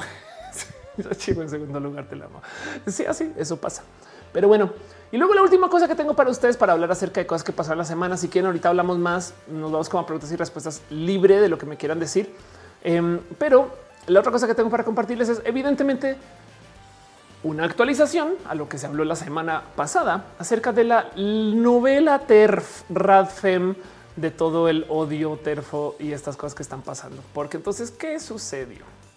La semana pasada hablamos de cómo en Guadalajara hubo un ataque Em, contra una este, morra eh, en silla de ruedas y su novia trans en Guadalajara, en esta cosa que irónica o tristemente para mí se llama el Parque Rojo. Pero también esto no es la primera vez que sucede. De hecho, en Guadalajara ya había sucedido también un ataque con ácido a una morra trans que no se pudo apoyar mucho eh, y que el hospital no la recibieron. Pero entonces estos temas como que salieron a luz y el tema de que mujeres dentro de lo que ellas llaman el feminismo estuvieran violentando a otra mujer bueno, a dos, no? ya explotó en redes y se volvió muy viral. Así que esto escaló el tema aquí es que esto escaló y tuvimos como una semana movida, pesada y compleja con esto del trans odio. De hecho, lo estamos viendo en este canal. Llegaron personas acá a decir estupideces. No, Rocío dice: Se me hace muy curioso que muchos mujeres futbolistas abiertamente gay, pero el fútbol masculino nadie. No, de hecho, el fútbol masculino, lo que pasa es que el fútbol masculino mexicano es donde siguen en el closet, pero mm, em, la verdad es que eh, en eh, donde he visto, bueno, hay, hay deport, o sea, hay futbolistas, eh, no, sé estadounidenses, pero em, que, se sabe que son abiertamente LGBT y estoy pensando que no me acuerdo qué equipo de hecho usaba la bandera LGBT en algún momento.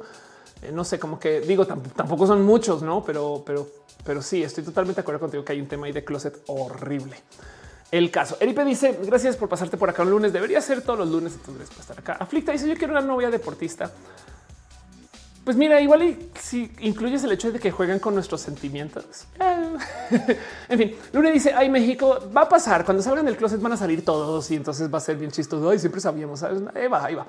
Luna Cereza dice, puede un ser humano violentado, eh, este, eh, pues un ser humano violentado, cualquier ser vivo no debe de ser total. La dice, el problema es que se violencia estos videos cuando los FIFA lo usan para desacreditar todo el movimiento feminista. Eso es parte del problema pero pues ni modo, porque tampoco nos podemos quedar calladas solamente porque los FIFAs van a pensar mal de la situación, no?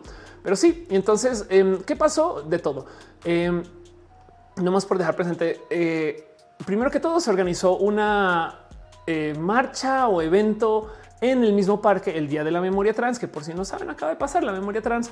De hecho, es este, este día que se toma para no más recordar las morras que ya no están acá o la gente trans que ya no está acá, no? Pero bueno. Del otro lado, eh, durante ese evento, pues claro que por supuesto que las violentas salieron también a hacerse extra violentas. Entonces, por ejemplo, en Guadalajara apareció esto que eh, aquí está un hombre trans en el momento en el que en pleno día en la remembranza trans feministas trans excluyentes lo amenazaron con un taser.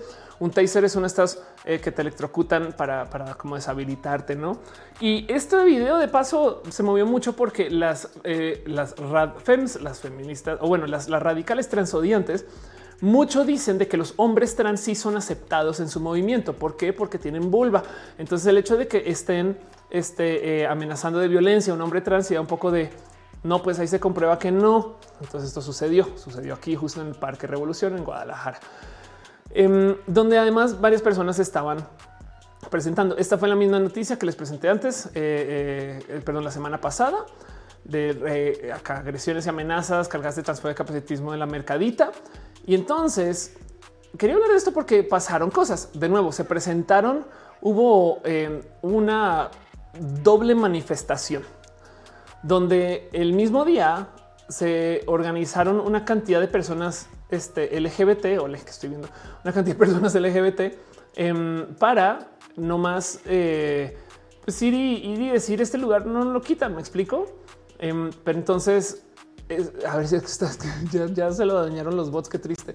Em, pero el caso es que eh, me habían, me habían tuiteado en respuesta a un sinfín de cómo fue la marcha por parte del lado LGBT. Yo tuiteé este porque esto es lo que sucedió de parte del lado de las odiantes. Y entonces ahí medio no sé, a ver si alcanzan a escuchar.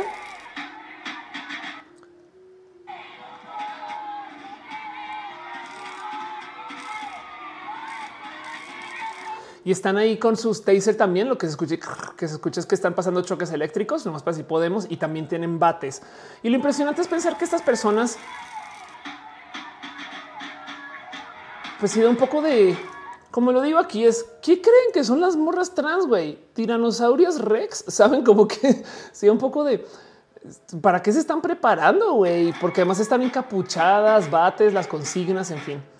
Arnulfo dice: ¿Es cierto que las alborotadoras de Stonewall fueron chicas trans? Exacto. En Stonewall, quien aventó el primer ladrillazo fue este eh, P. Johnson, Silvia Rivera. Hay un corrido de paso de parte de René es muy bonito. Chéquense eso. Em, y el corrido cuenta esta historia, pero lo puedes googlear y son dos. A ver, ¿quién comenzó el movimiento LGBT de la bandera como lo conocemos? Mujeres trans negras, trabajadoras sexuales. Y, ahí lo dejo porque hay gente que dice no, eso es indecente, no sé qué es de gracias a estas personas existe todo esto y, ni modo, pues hay que, o sea, eso no lo podemos ignorar, no? Pero bueno, en fin. Rocío dice que cobardía así total analógica, dice rar, pero para dice, dice están loquísimas. Exacto. Sí, siempre se puso bien rara la cosa porque, em, eh, o sea, digo del otro lado, la neta, neta, neta, ah, ya vi que fue lo que, no le estaba dando clic. La neta, neta, lo que se estaba, em, o sea, esto era el otro lado, no? O sea, esto es al otro lado de esto que estamos viendo, como dice Carlos de la Cruz. Mientras tanto, la entre comillas amenaza y pues la manifestación LGBT obviamente fue pacífica, se bogueó. Em, saben como que estas cosas que honestamente pues hablan de Güey, acá venimos a ser quienes somos y ya no chinguen.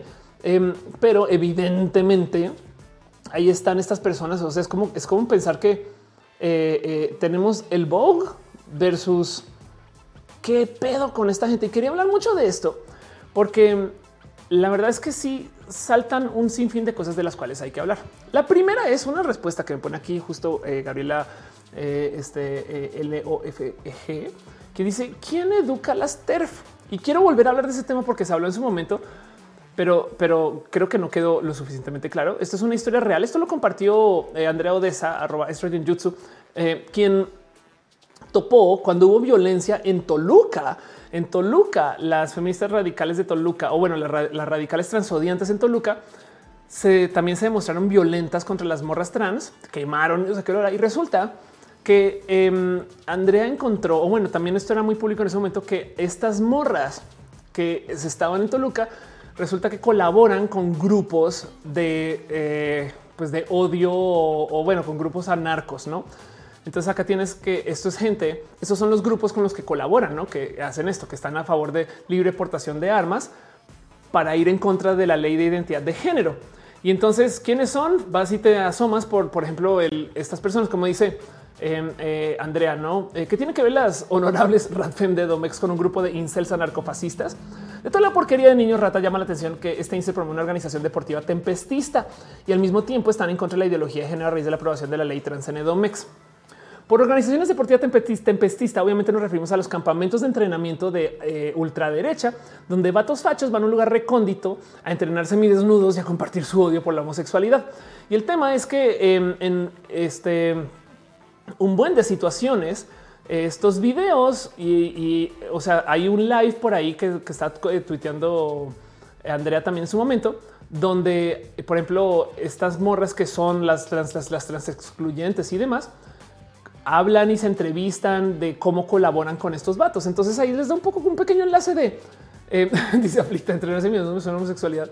Sí, dice un poco de, de, dónde vienen. Pues es que aquí hace todo el sentido. Estos son como los, los espacios de no, o sea, chequen como pues en esencia, estas cosas donde se entran estos encapuchados, que es lo mismo que está pasando acá, no como queda un poco de claro. Ok, ya me encaja un poquito más el, el de dónde viene y etc. Y sí, como siempre, como siempre, está este tema de claro, muy fácil estar encapuchadas, muy fácil esconderse, muy fácil ser completamente anónimas y mover tus bates al aire, aunque también ya hubo violencia detrás de esto. Pero para rematar es un poquito de qué impresión que esto esté pasando, saben? Porque, porque lo que ¿qué es lo que quieren, no? Eh, a fin de cuentas, em, qué rabia que luego se cuelguen de estos espacios eh, supuestamente feministas para, para, decir estas cosas. Y es, estas cosas que esto explotó, esto pasó esta semana y quería hablar de esto porque pues sigue presente, no? Esto está pasando en Guadalajara y la pregunta es cómo solucionas esto, no? La verdad, la verdad. Em, dice eh, Luna en Edomex claramente necesitamos más odio. Dice Luna Cereza es una secta. Cecil Bruce dice estas son infiltradas de la extrema derecha para desarmar el feminismo y lo están logrando. Sí, de hecho, no solo el feminismo, también eh, todo esto de lo LGBT. O sea, han logrado con mucho éxito convencer a la gente de que es feministas versus LGBT, que está bien idiota, porque si lo piensan, L de LGBT no es de lechuga, güey. O sea, ignoremos todas las otras letras. En la L de lesbianas hay muchas morras que por supuesto que son feministas. Entonces, ¿cómo se les ocurre decir feministas pero? En fin, y encima de eso hay morras trans, intersexuales, bisexuales, pansexuales, saben? En fin. Eh, dice Napoleón, aplicar al enemigo, enemigo es mi amigo. Caro dice, honestamente, yo tengo de salir a la calle y mañana hacer algo, mucho cuidado, de verdad. Eh, en general, no, pero pues es impresionante que esto venga por parte de, estas. Y, y, lo que a mí me da rabia personalmente, lo que a mí me da rabia de las terfas es que si no fueran tóxicas turbonucleares antitrans, su trabajo feminista es bueno. Mejor dicho, si no fueran odiantes, digo, no se les perdona, por supuesto. Es como tener un gran jefe que es racista. Pues no mames, no puede ser un gran jefe. Pero si van a las cuentas de las transodiantes famosas y eliminan los posts de odio, lo que hacen de feminismo, encontrar morras perdidas, este, eh, incluir morras en espacios donde no se incluyen ese tipo de cosas, dices, chale, qué bien que lo hacen. Y entonces un chingo de rabia de claro, eso, pero del otro lado se vuelven tóxicas turbonucleares pendejas y de un poco de no mames, güey. Es como, es como de deshaces todo, güey. Con, con la mano derecha construyes algo y con la mano izquierda y el pie y el brazo y el codo y la mano y la oreja rompes, no? Entonces sí da un poco de rabia eso, pero bueno, eso es mi sentir de las terfas, pues. Dice en el chat Arnulfo, acabas de hablar de lo que iba a comentar. Puede que sí. Luna dice, tan que le dijiste levantarme bio feminista. Tú decides. Ana Mejía dice, letus guacamole, bacon tomato, L de lechuga, G de guayaba, dice Ale Carre. Total. Victoria dice que hablamos acerca de las, de las transodiantes y de cómo escaló el Bruce dice: Si eliminas el transodio que el 10% de sus posts, también es verdad.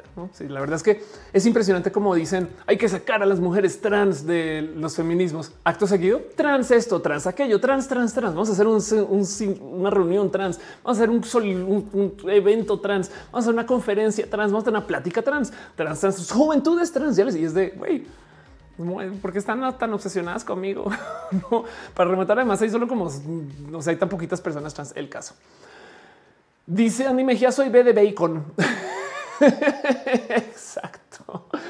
En fin, con eso cierro todo lo que tengo em, de hoy para platicar. Me voy como a lo que me quieran decir en el chat.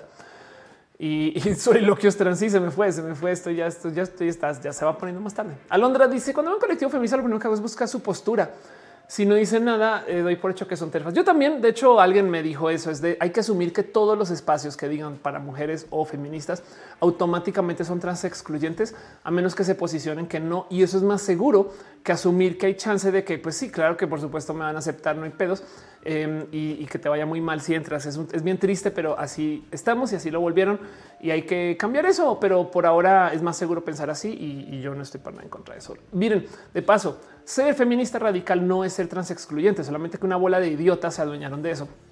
Este ser feminista, por supuesto que no es ser trans excluyente, solamente que una bola de personas se adueñaron de eso.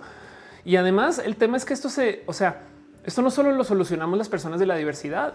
Esto es, un, es algo que hay que solucionar con, por ejemplo, bola de morras tibias que no quieren tomar posturas de hey, dame una mano. No, entonces hay que hablar de eso después, pero quería dejarlo en dicho nomás porque quería comunicar la noticia de que eso que se habló la semana pasada escaló. Y ahora a ver a dónde va. Ojalá en diciembre esto se calme porque no podemos vivir así, la neta. Pero bueno. En fin, dice Nima Josephine, ¿qué haces si te topas una de esas transodiantes? Curiosamente, son mucho más valientes en redes que en presencial. O sea, no como cualquier troll, no? O sea, los trolls dicen que cualquier cosa por el momento que tienen que dar la cara es como ay, sí, adelante, señora Ofelia. en fin, pero bueno. Vámonos a eh, preguntas, respuestas, lo que me quieran decir. Si quieren poner cualquier cosa en el chat y platiquemos, como dice Ale Carre. L de lechuga, G de guayaba. Vamos con lo próximo.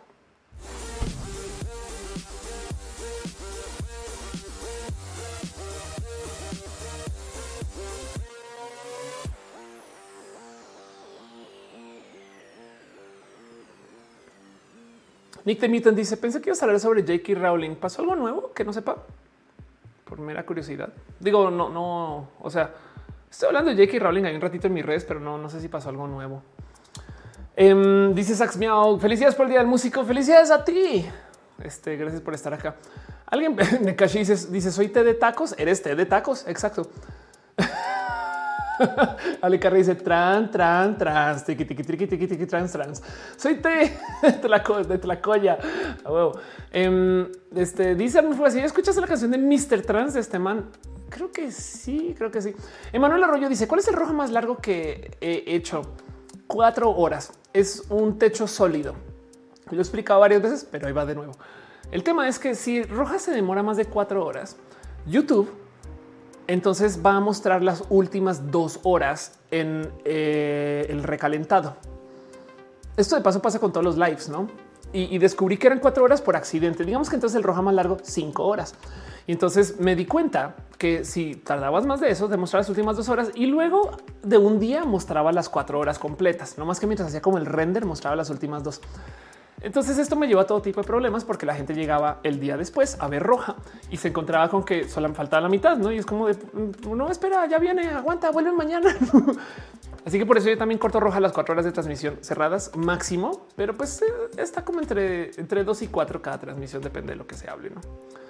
Pero bueno, este mm, yo le pongo que cinco horas es lo malo lo que he hecho en una transmisión, punto. De hecho, dice Mer Almaray esta mañana JK denunció que la doxearon. ¿Quién? O sea, güey, no, quiero ni buscar. ok, ya vamos a buscar. ¿no? J.K. Rowling docs. Em, porque qué quiere decir que la doxearon? Es billonaria. Obviamente todo el mundo sabe dónde vive, quién es, qué hace. No es como de me estás diciendo que hay gente ahorita que ah, no mames.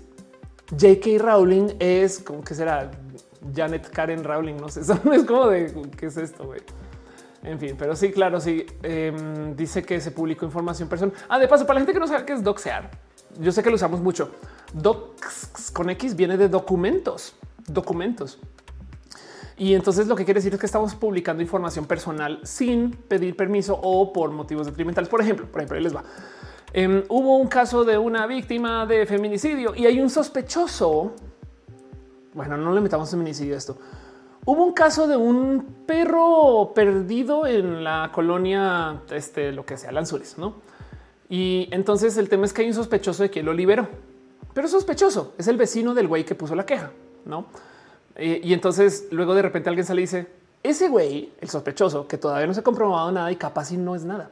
Ese güey se llama Carlos González, vive en la colonia tal y, llega todos los días a las seis de la mañana y entonces abre la puerta y yo lo conozco, yo lo hice así se ve y publica la foto. Y es de güey, espérate, todavía no se sabe si eso no es. Y el que se entreguen sus datos personales implica que la gente le va a perseguir, le va a buscar, no? Y puede ponerse muy violenta con esta persona. Entonces existen como estas como culturas de la ética del Internet de no publicar información, perdón, personal antes de que se verifique todo. No es como el igual que los medios, no que tapan los ojos y estas cosas hasta que se compruebe que sí fue. Y luego ahí sí dense rienda suelta, no? Pero bueno, eso se le llama doxeo y hay gente que usa el doxeo como arma. Hay gente que usa el doxeo para bien, hay gente que usa el doxeo para mal. En el caso de J.K. Rowling me salta un poco que yo creo que toda de la gente muy famosa y muy millonaria, todo el mundo sabe dónde viven, cuántos años tienen, saben qué, compran, qué no compran, como que me, no sé, como que me, me, me, salta que raro que pongas acá, pero bueno, igual de todos modos, este, em, a lo mejor si fue violento, no sé, el caso. No quiero juzgar nada porque no sé nada de la noticia, solamente quiero explicar qué es el doxeo. Dice Cecil Bruce, la que de J.K. Rowling es de Karen. Me ha convencido lo contrario, sí, total. Eh, Fernando dice: el problema es que por culpas de la gente extremista se desacreditan movimientos y a las espaldas movimientos. Es decir, que ganaron y realmente eh, representan. Sí, total. Pues es que es la. Em, a ver, es el cómo se deshacen los movimientos activistas. No, esto viene desde el 68, pues no. Fran Paraíso o antes, Fran Paraíso dice chance que las transferientes quieren que la aceptación masculina se hice en secreto. Pues puede ser. Y Clemita dice además sabe que es transfóbica, no, no presunta transfóbica. Eso es verdad. Fátima, Fátima dice pues nada, que he escuchado mientras navego en la red. Hago tarea, pero yo me había mentalizado que la haría mañana. Gracias por estar acá. Esteban dice: ¿Te gusta la música de Gustavo Cerati? Pues este, más allá de lo pop, no conozco mucho más, entonces voy a decir que sí, pero pues en fin. Dice Ale Carre: J.K. Rowling vive Ecatepec. Mentiras. Em, Alex dice: Como persona no binaria, prefiero autodenominarme antipatriarcal que feminista, pues a pesar que yo en su definición de mujer puede ser peligroso ante las TERF. Sí, exacto. De hecho, yo no juzgo a nadie por no es, o sea, porque hay gente ahora que está diciendo no, no se, no se dejen de denominar feministas porque nos dejan a nosotras las morras trans solas, no? Pero la verdad es que no, porque la gente antipatriarcal está haciendo exactamente lo mismo que antes, solamente que no ponen la presión de y encima me tienes que dar la medalla del nombre y eso lo aprecio mucho. Pero bueno, también depende de personas, casos, situaciones. La verdad es que si mucha gente está haciendo eso ahora, es de sabes qué?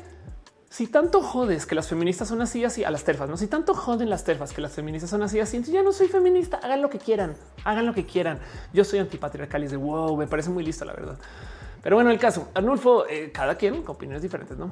Este, este Arnulfo está cantando Mr. Trans. Este Napoleón dice: ¿De dónde surge este grupo TERF?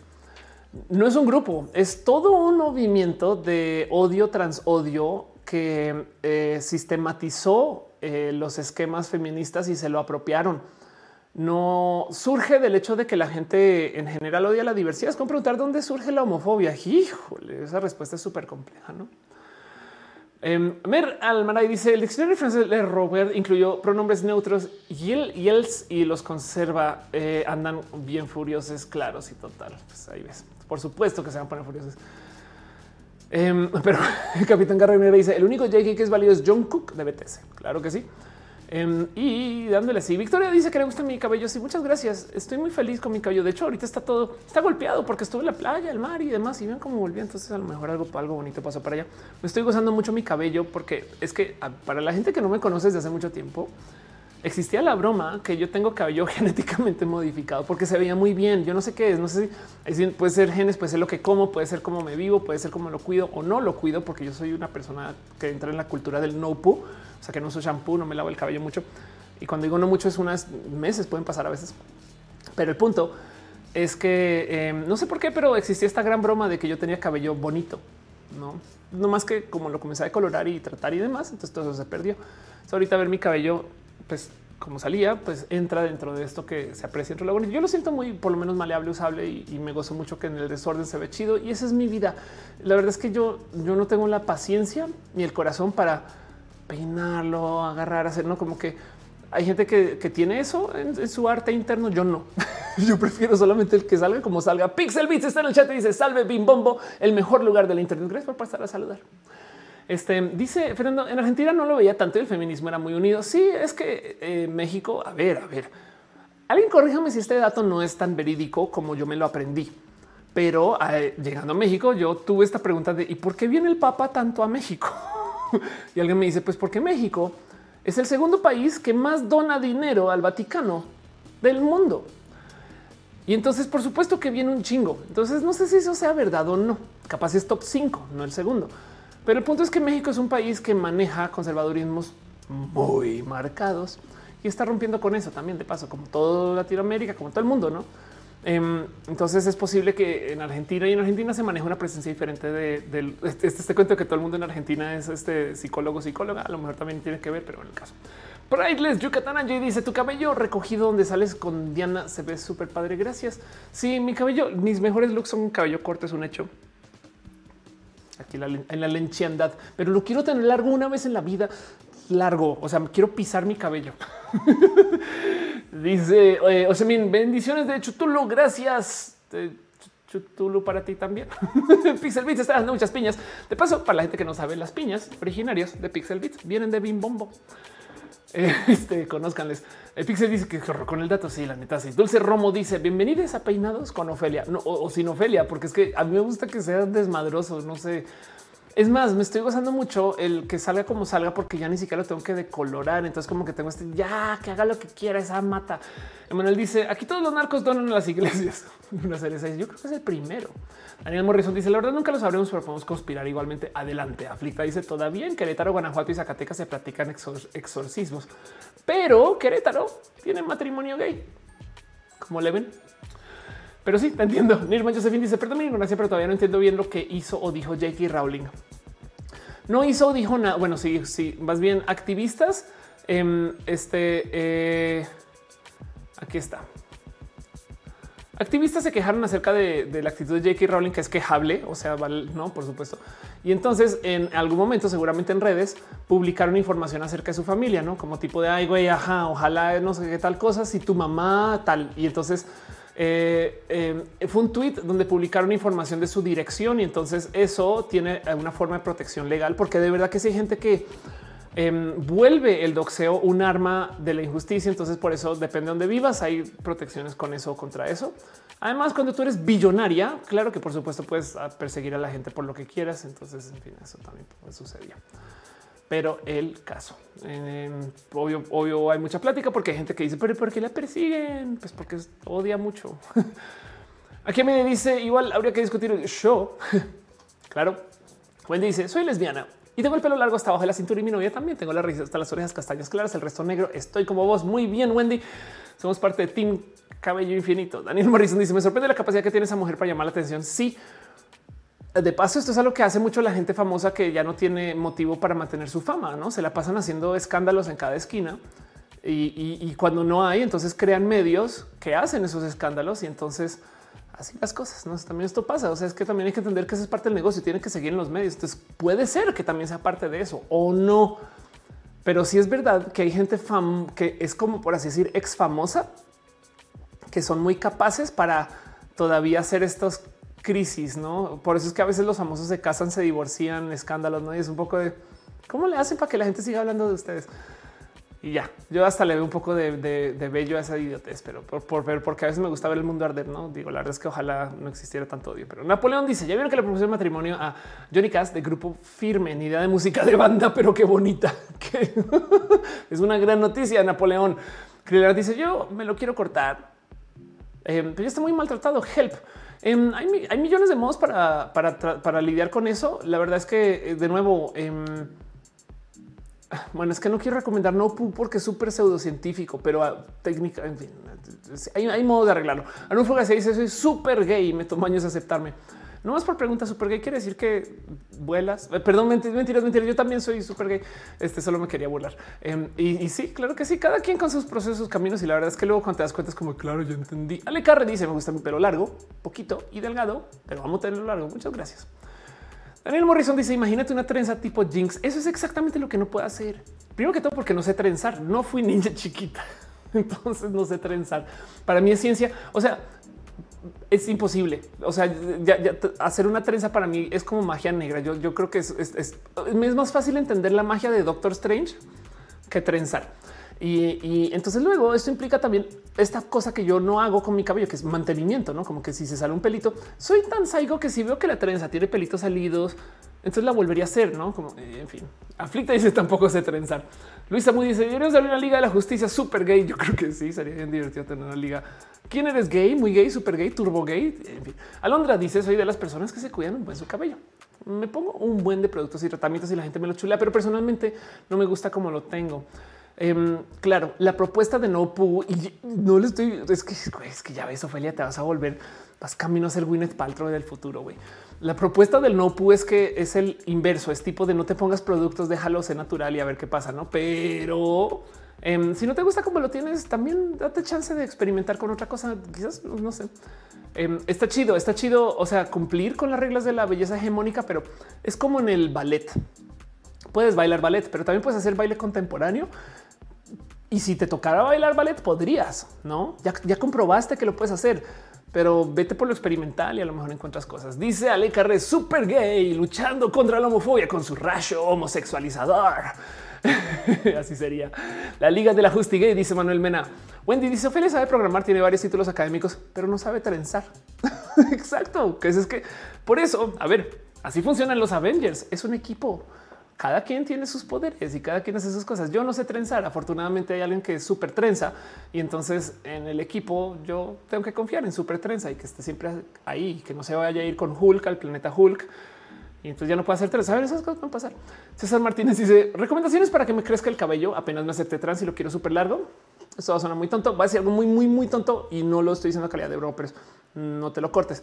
Em, hay millones de cosas eh, que, sí que proteínas, que sí que biotina, biotina siempre me recomiendan, pero sobre todo eh, sí despúntalo, pero no seas tan psycho. Es que luego hay gente que me lo despunto cada 15 días y es de, pues, o sea, sí está creciendo, pero también em, no como qué tipo de cuídalo, eh, y es ver el agua hervir. Eh, o sea, encuentra algo en que te puedas entretener mientras crece. Pero sí, el tema de biotina, proteína y eso también ayuda, no? No más que si requiere pasar. En fin, Pixel Beats dice a dormir. Te quiero mucho. Miss yo a ti también. Ustedes en general, incluido les gatis también. Pero gracias por pasar.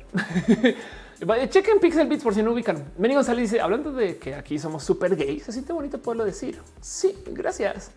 Dale caro dice estrógeno el shampoo para que crezca bonito el cabello. Eso se dice mucho. En em, la verdad, verdad es que lo que ayuda, ayuda de verdad más que los estrógenos es bloquear la testosterona, pero esto ya es grandes ligas.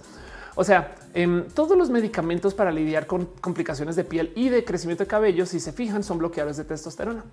Entonces, eh, si ustedes están arrancando un proceso de reemplazo hormonal, también su cabello va a cambiar un poquito. Cambio, de hecho, se tapan entradas, pasan cosas. Depende de cada quien, genética, es el caso. Arnulfo dice gelatinas ayudan con crecimiento de uñas y cabello. Exacto. Eh, no más que ve como una tienda de vitaminas y busca esas gelatinas. Eh, Andy Mejía dice: según dicen, sirve cepillar con cepillo de madera. Ah, yo explico esa como lo tengo entendido. Cepillo de madera implica que tiene cerdas eh, eh, o sea, la, brocha pues tiene cerdas, de, un animal, no me acuerdo cuál. Pero el caso es que esas son también retienen grasa o, retienen el, sabes, como que em, a los aceites que tienes en tu cabeza. Entonces tu cabeza produce esos aceites. Y el tema es que entonces por eso se siente graso, porque están todos aquí acumulados. Pero tú quieres que lleguen hasta aquí abajo. Así que esos cepillos y el motivo por el cual se supone que te los tienes que peinar 100 veces antes de ir a dormir, lo que estás haciendo es que estás bajando toda esa grasita, todo eso que, sale de tu cabeza a las puntas. Y funciona según. Ahora, si tienes como un cepillo que es de, eh, este, de, plástico, no va a retener esos aceites. Entonces, o, qué es lo que sale? Bueno, ese boom y entonces no lo va a bajar. Eso se supone que es así como funciona. De paso, no hay por qué tener que bajarlo todas las noches. Si puedes también comprar un poco de aceite y ponértelo y listo. San se acabó. Kevin dice los chicos tenemos como bloquear los estrógenos. No es necesario este eh, em, eh, porque más bien los chicos lo que hacen es que toman testosterona y ya dice Ale Ofer Rapunzel ya quisiera. Eh, Daniel Morrison dice la cepillación. Exacto. Luna Cereza dice cuando te piensas el cabello, la raíz se nota luego. Luego dices, pero ¿por qué crece tan rápido? Claro, porque hay un contraste. No, eso total. Cecil Bruce dice: Yo empecé con testosterona y el pelo me está migrando el resto del cuerpo. Exacto. Um, Alondra dice un despunte sano para dejar que crezcas cada dos meses, pero primero déjenselo un buen de tiempo, tipo un año. Exacto. Wendy dice: Nada hace crecer el pelo porque eso depende de nuestra genética. Lo que podemos hacer es ir con la dermatóloga, con la dermatóloga para que vea la calidad del cabello y lavar eh, con shampoo sin sulfato se hidratar. Depende de cada quien, pero si Arnulfo dice yo tengo muchísimo cabello, ah, dale. Hemos hablado varias veces del cabello acá, ¿no? a lo mejor este canal se vuelve bienvenidos al canal de tips de cabello con Ofelia. Sax Miau dice yo quisiera hacer algo natural que me ayude al crecimiento de barba. Ya quiero mi barba. Eh, ¿Sabes qué? Testos. Eso va con testo, pero... Eh, el problema de buscar acerca de qué va con la testo es que hay muchas leyendas urbanas porque como hay tanta masculinidad frágil en el mundo, hay gente que genuinamente ató su capacidad como ser humano al cuánta testosterona tiene vatos con masculinidad frágil. ¿no? Por consecuencia, entonces hay un mercado de la información o del abuso de la información que le quiere vender a estos vatos el cómo solucionar su baja testosterona. Y entonces ahí vienen los cuentos del compra estos suplementos, el toro loco, no? Y es de güey, los suplementos no son nada. Em, hace ejercicio, come carne roja. Hay tantos trucos que son pseudocientíficos que entonces es muy difícil recomendar o saber cuáles sí sirven o cuáles no. Por eso lo que se dice es la testosterona tal cual, no inyección, estas cosas, no, esas son las que sí sirven, pero hay unas que sí, hay unas cosas por ahí que se disparan la testo em, y, entonces eso va a ayudar con eso. Eh, pero, pero no me quiero meter a recomendar ninguna porque de verdad que hay tanta pseudociencia, hay tanta, tantas leyendas de cosas que disparan la testosterona, porque los vatos eh, este, eh, muy frágiles decidieron que no pueden ser personas ¿no? Como que, em, como que hay algo ahí. Por ejemplo, miren, es muy normal que las morras trans, o no muy normal, pero sí lo he escuchado varias veces que las morras trans tomen o tomemos de estas pastillas para la disfunción eréctil, porque cuando bloqueaste esto, pues te, generas una forma de disfunción eréctil. Varía según persona y gente trans que yo sé que no es el caso, pero hay quien sí las tomamos. Em, y la vez pasada que fui a comprar estas pastillas, Viagra, estas cosas, no? La vez pasada que fui a comprar em, la, eh, la morra que estaba en la, en la eh, este, ¿cómo se llama? En la farmacéutica. En la farmacia, perdón, la morra que está en la farmacia. Buenas noches, Ophelia. La morra que está en la farmacia como que se emocionó mucho y me regaló muestras y me decía que pasa si estás viendo besitos, saludos porque sé que ves roja, pero me decía estas me sobran porque hay muchos hombres que tienen disfunción eréctil, pero no lo aceptan porque sienten que entonces ya son menos hombres. Entonces tiene ese tema de güey, tengo un chingo de estas pastillas que llegan y a los vatos les da pena hablar del tema de el cómo están porque se sienten menos potentes. Y es como para eso es la medicina, pendejo.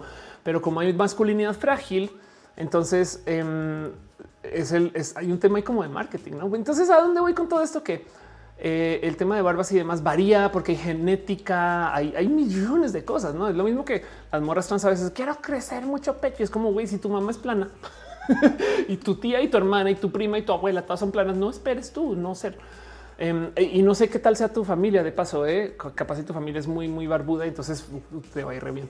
Pero lo que voy es a que, a que esas, ese tipo de cosas yo lo veo testosterónico. No, ah, si alguien sabe más, de paso, comparta. Yo estoy tirando aquí lo poquito que sea del tema y yo siempre seré youtuber. No, no adrenalina dice acá sigue.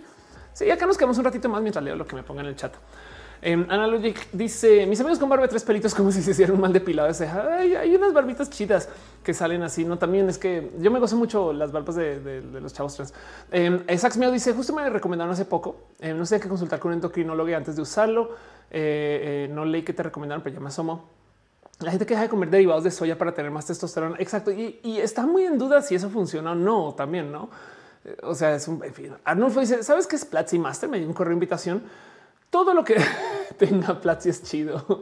Asómate, checa. Seguro no dudes que hay un platzi.com diagonal master. Me estoy inventando esa liga, pero es que conozco Platzi así de bien que es posible que esa sea la liga de Platzi Master. Y si no es platzi.com diagonal Platzi Master, se los juro. güey. Si no lo es, regaño a alguien en Platzi o me van a regañar a mí porque es como Ophelia, como no sabes que eso no.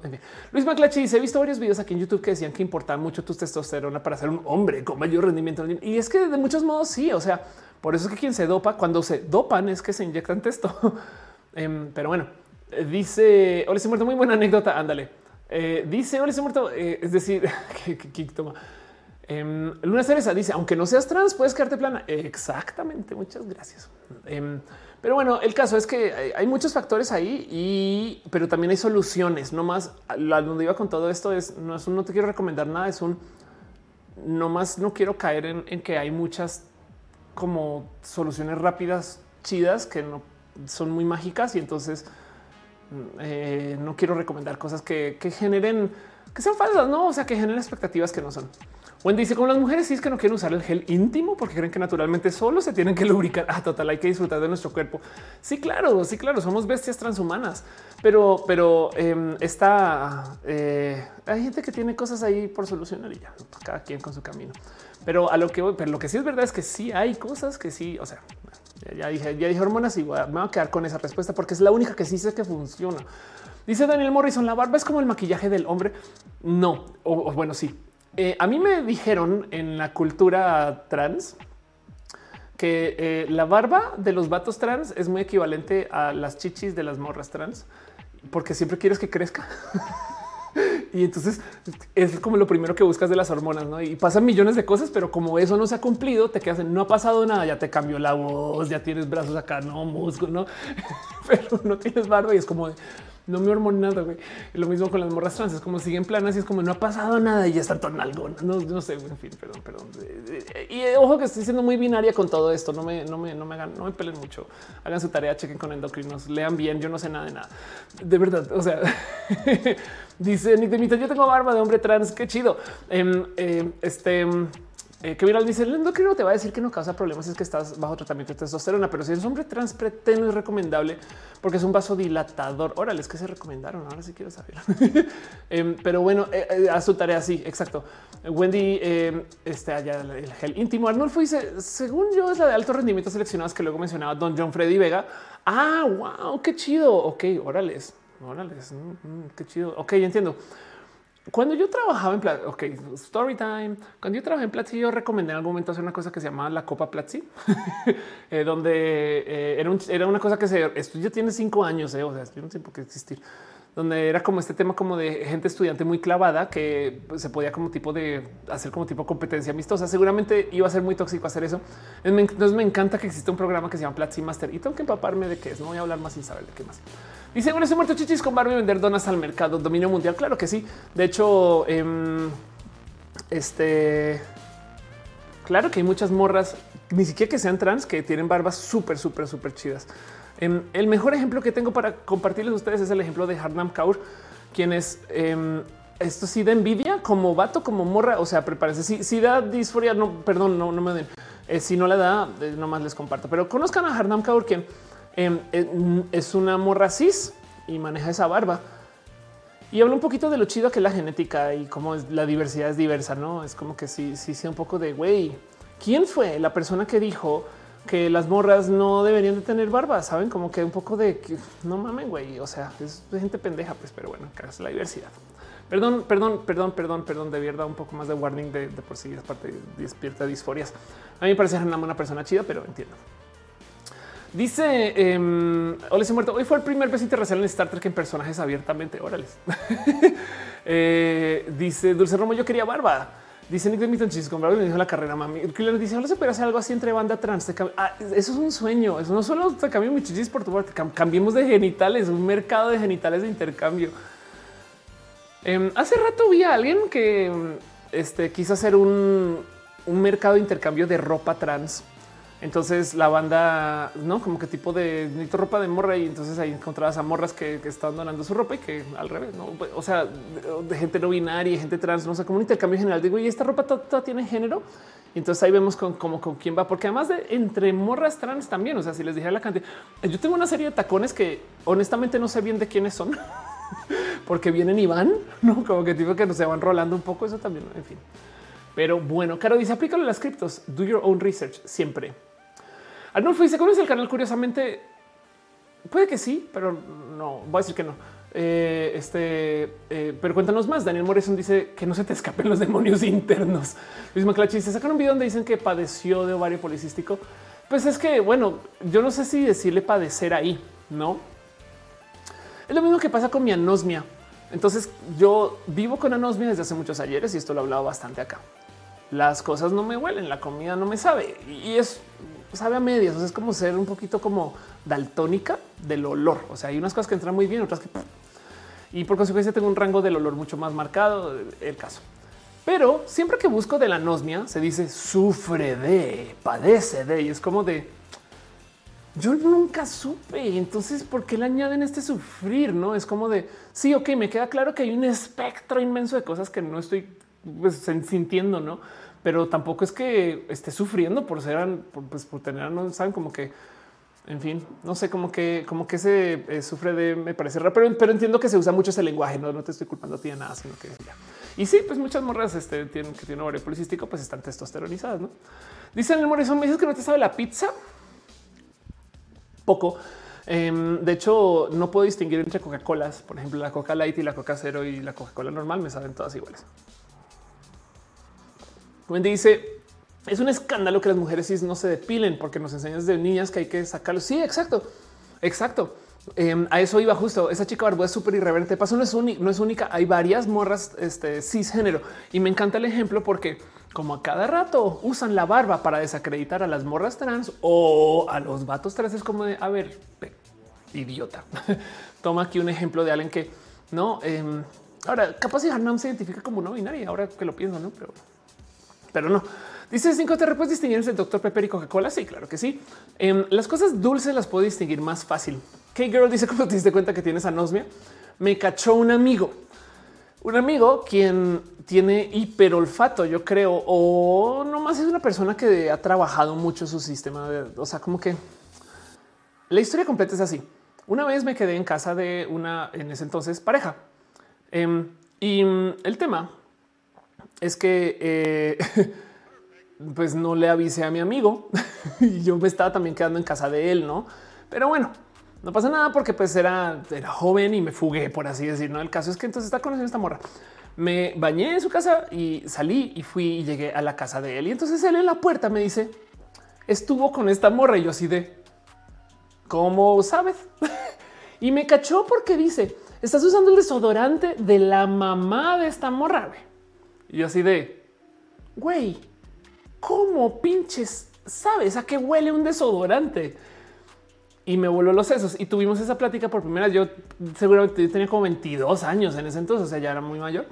Pero, pero el punto es que no se me olvida que el motivo por el cual fue porque me cachó porque, porque tenía conocimiento de muchas cosas con, de lo que nos rodea, ¿no? Y también conocía a mi amiga. Entonces, es una bonita historia larga, vieja, de hace muchos ayeres.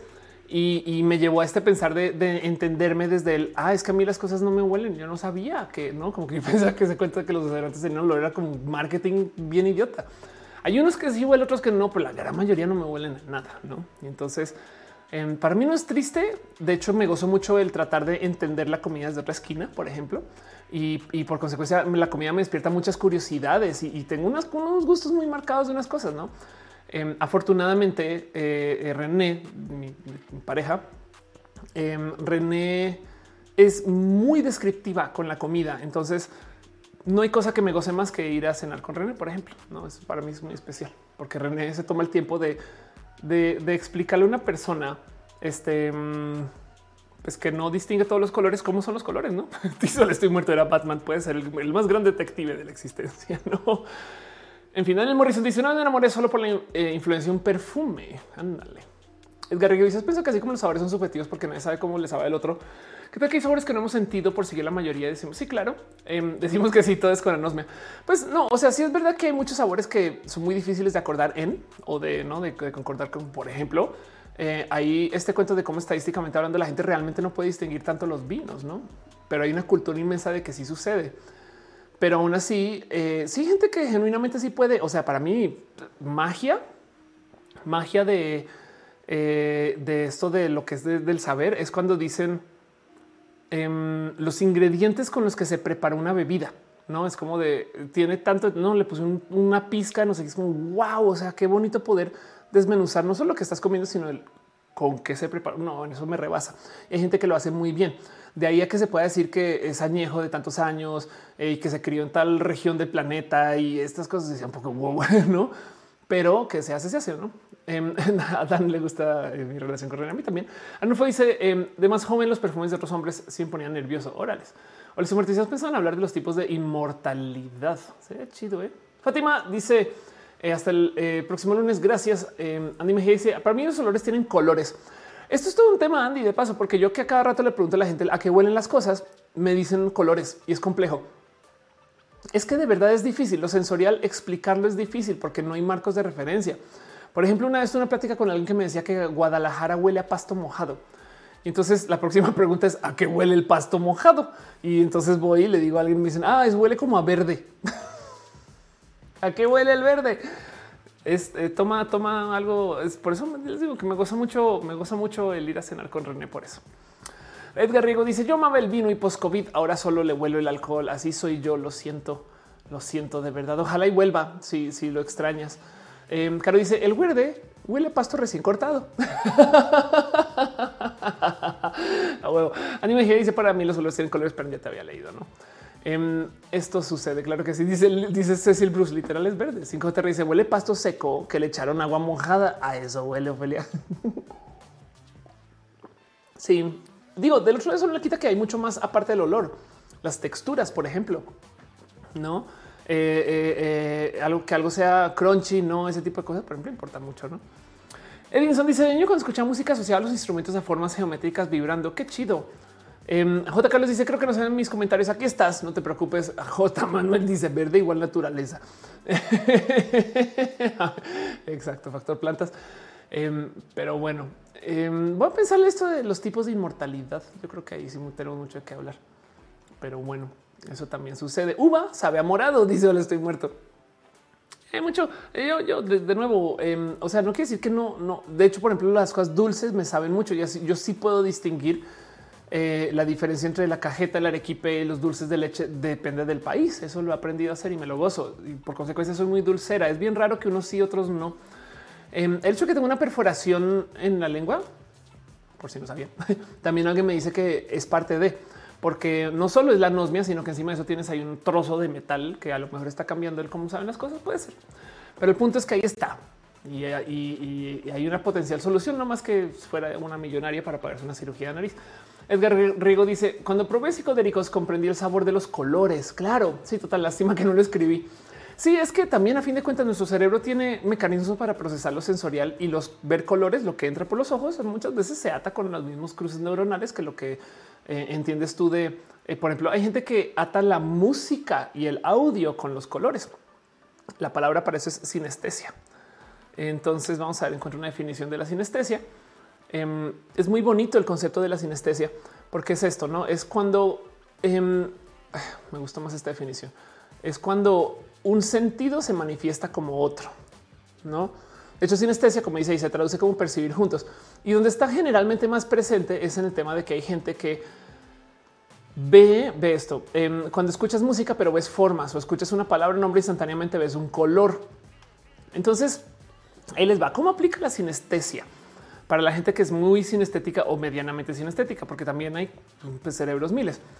Digamos que eh, ustedes componen música y entonces estos acordes los ven como rojos y estos acordes los ven como eh, azules y estos como blancos. Así que eh, por decir, no, pero bueno, pueden ser como blanco quemado, hueso, no sé qué, no hay tonalidades también. Em, entonces hay gente que compone no desde, desde el cómo se escucha, pero pensando este acorde no va porque estos dos colores no mezclan. Saben? Y a lo mejor nuestro cerebro igual piensa así, no más que la gente no lo ve. No les ha pasado que a veces cuando hacen un dibujo como que encaja. A lo mejor eso puede ser parte de que tenemos como esta búsqueda de, de llenado de patrones y más y funciona y los podemos ver cuando somos personas sinestéticas. Dice dibujanta con drogas. Sí, por supuesto. A veces, a veces, pues para eso son, no? Los psicodélicos nos sirven para eh, procesar la realidad eh, de un modo diferente, no? Y Cosigno dice ya, ya, urgen las narices y las lenguas electrónicas. Medianamente hay, no estas que, por ejemplo, esto cuando nos escanean en el aeropuerto que buscan químicos, eso es una nariz electrónica. Dulce Romo dice a qué huele el rosa. Eh, David Rodrigo dice changos, ya llegué tarde. Sí, porque estamos cerrando, pero en fin, Ardulfo dice cuál es tu comida colombiana, todo lo que tenga este maduro. Dale, Caro dice la música tiene colores. Eh, Daniel Morrison dice como el aroma de los sonidos y sus correspondientes tonalidades de colores. Este dice hola, estoy muerto que si he pensado en bifurcar mi lengua, yo creo que ya no fue, pero sí lo pensé en alguna época. Yo sea, el pop dice sucede con la comida. Imagínate que te escribe una identidad trans. A mí me da mucha risa eso cuando las terfas se voltean y dicen a ver, a ver, a ver, qué es ser mujer? No, y es como de dime tú primero y yo, yo, yo, yo completo el cadáver exquisito. sé. Andy Mejía dice la música tiene texturas. El rosa huele a pecado. Si nos dice la escala con la escala musical, ambas se llaman escala cromática. Parece que la teoría de la música la hizo un sinestético. Puede ser, puede ser. Los dibujos ya están ahí, solo está muerto. ¿Qué sabor tendrá el sol? No sé, pero si, si lo puedes describir, este me interesa mucho también obtener poderes Dios, Dios plomón azul. Este, porque claramente si puedes ir a probar el sol y volver, quiere decir que eres una deidad. Em, ya, ok, nomás. Eh, dice Ignacio, eh, ¿cómo que estamos cerrando? Yo recién llegando. Bueno, también puedes volver y darle play de atrás si quieres. Me manda un saludo, claro que sí. Gracias por estar acá. Gracias por estar acá. Ignacio Arnulfo García. Luego dice, es verdad, en los concursos de canto, en las críticas siempre hablan de colores de voz. Pike Place dice el rosa huele a cotton candy. Anda, qué chido. Twitter Kid dice como mango quemadito, pero que arde demasiado. la luna sabe a queso porque está hecha de queso, por supuesto. Alex Iben dice, al menos sabemos que el espacio huele a metal quemado. Chance el sol sabe a más o menos lo mismo. El sol sabe amargo picante. Como el azúcar, que, es amargo también. Manuel Mena dice, las nubes saben a blanco y azuquitar. Daniel Morrison dice, sabor del sol, a cheto flaming hot. y Cecil Bruce dice, a Galactus le gusta esto, gracias. Em, y, también ahora eh, apareció otro come planetas en bueno, hay, varios, no, pero recientemente apareció. Ah, ya me acuerdo. Em, este em, Ultron, pero en la versión que sí tiene las gemas del infinito, se come planetas también. No César Martínez dice el sol sabe a mango con chilito. A lo mejor el sol, sabe a chamoyada, dice Andy Mejía. Tú no dice las nubes saben a agua y tierrita fríos. Kevin Alonso dice qué pasa cuando tienes un problema tiroideo. Es mal una persona trans. Alguien sabe, depende del problema y lo que significa ese problema y cómo se entiende. No Arnulfo dice: ¿Has escuchado la crioterapia? No, pero suena, suena como que te congelas y eh, dice: Este o se muerto nuestra lengua bifurcada abrió un campo a sabores nuevos. Claro, puede ser, no? Marta, ¿qué sabrá? Helado de fresa o a tierra. Ahora este muerto dice agur. Muy bien. Bueno, Creo que con eso voy a ir cerrando. Ahora sí, formalmente llegamos al aire eh, eh, tres horas y media. Roja sabe vainilla con verde. Muchas gracias. Va a pasar la cortinilla super y mega turbo pro, la que comprueba de que este show tiene producción y no simplemente es un show cualquiera. Em, y voy a ir adelantándome aquí para cerrar. Pero muchas gracias. Aquí me dice hablando de Galactus, el otro día descubrí que cuando una persona saca leche sin control, se le llama lactorrea. Voy a buscar de eso. Marta sabe a chamoy con limón, roja sabe a fresa. Ignacio Barbieri dice: ¿Qué opinas de los feratus? Em, este eh, en marzo está por cumplir 100 años. Ve que estamos celebrando 100 años de algo, sabes? No sé. Yo creo que es lo único que voy a dejar ahí pendiente. Roja sabe a piña. Ultron come galaxias. Ve. Roja sabe a fresandía. Vámonos con lo próximo.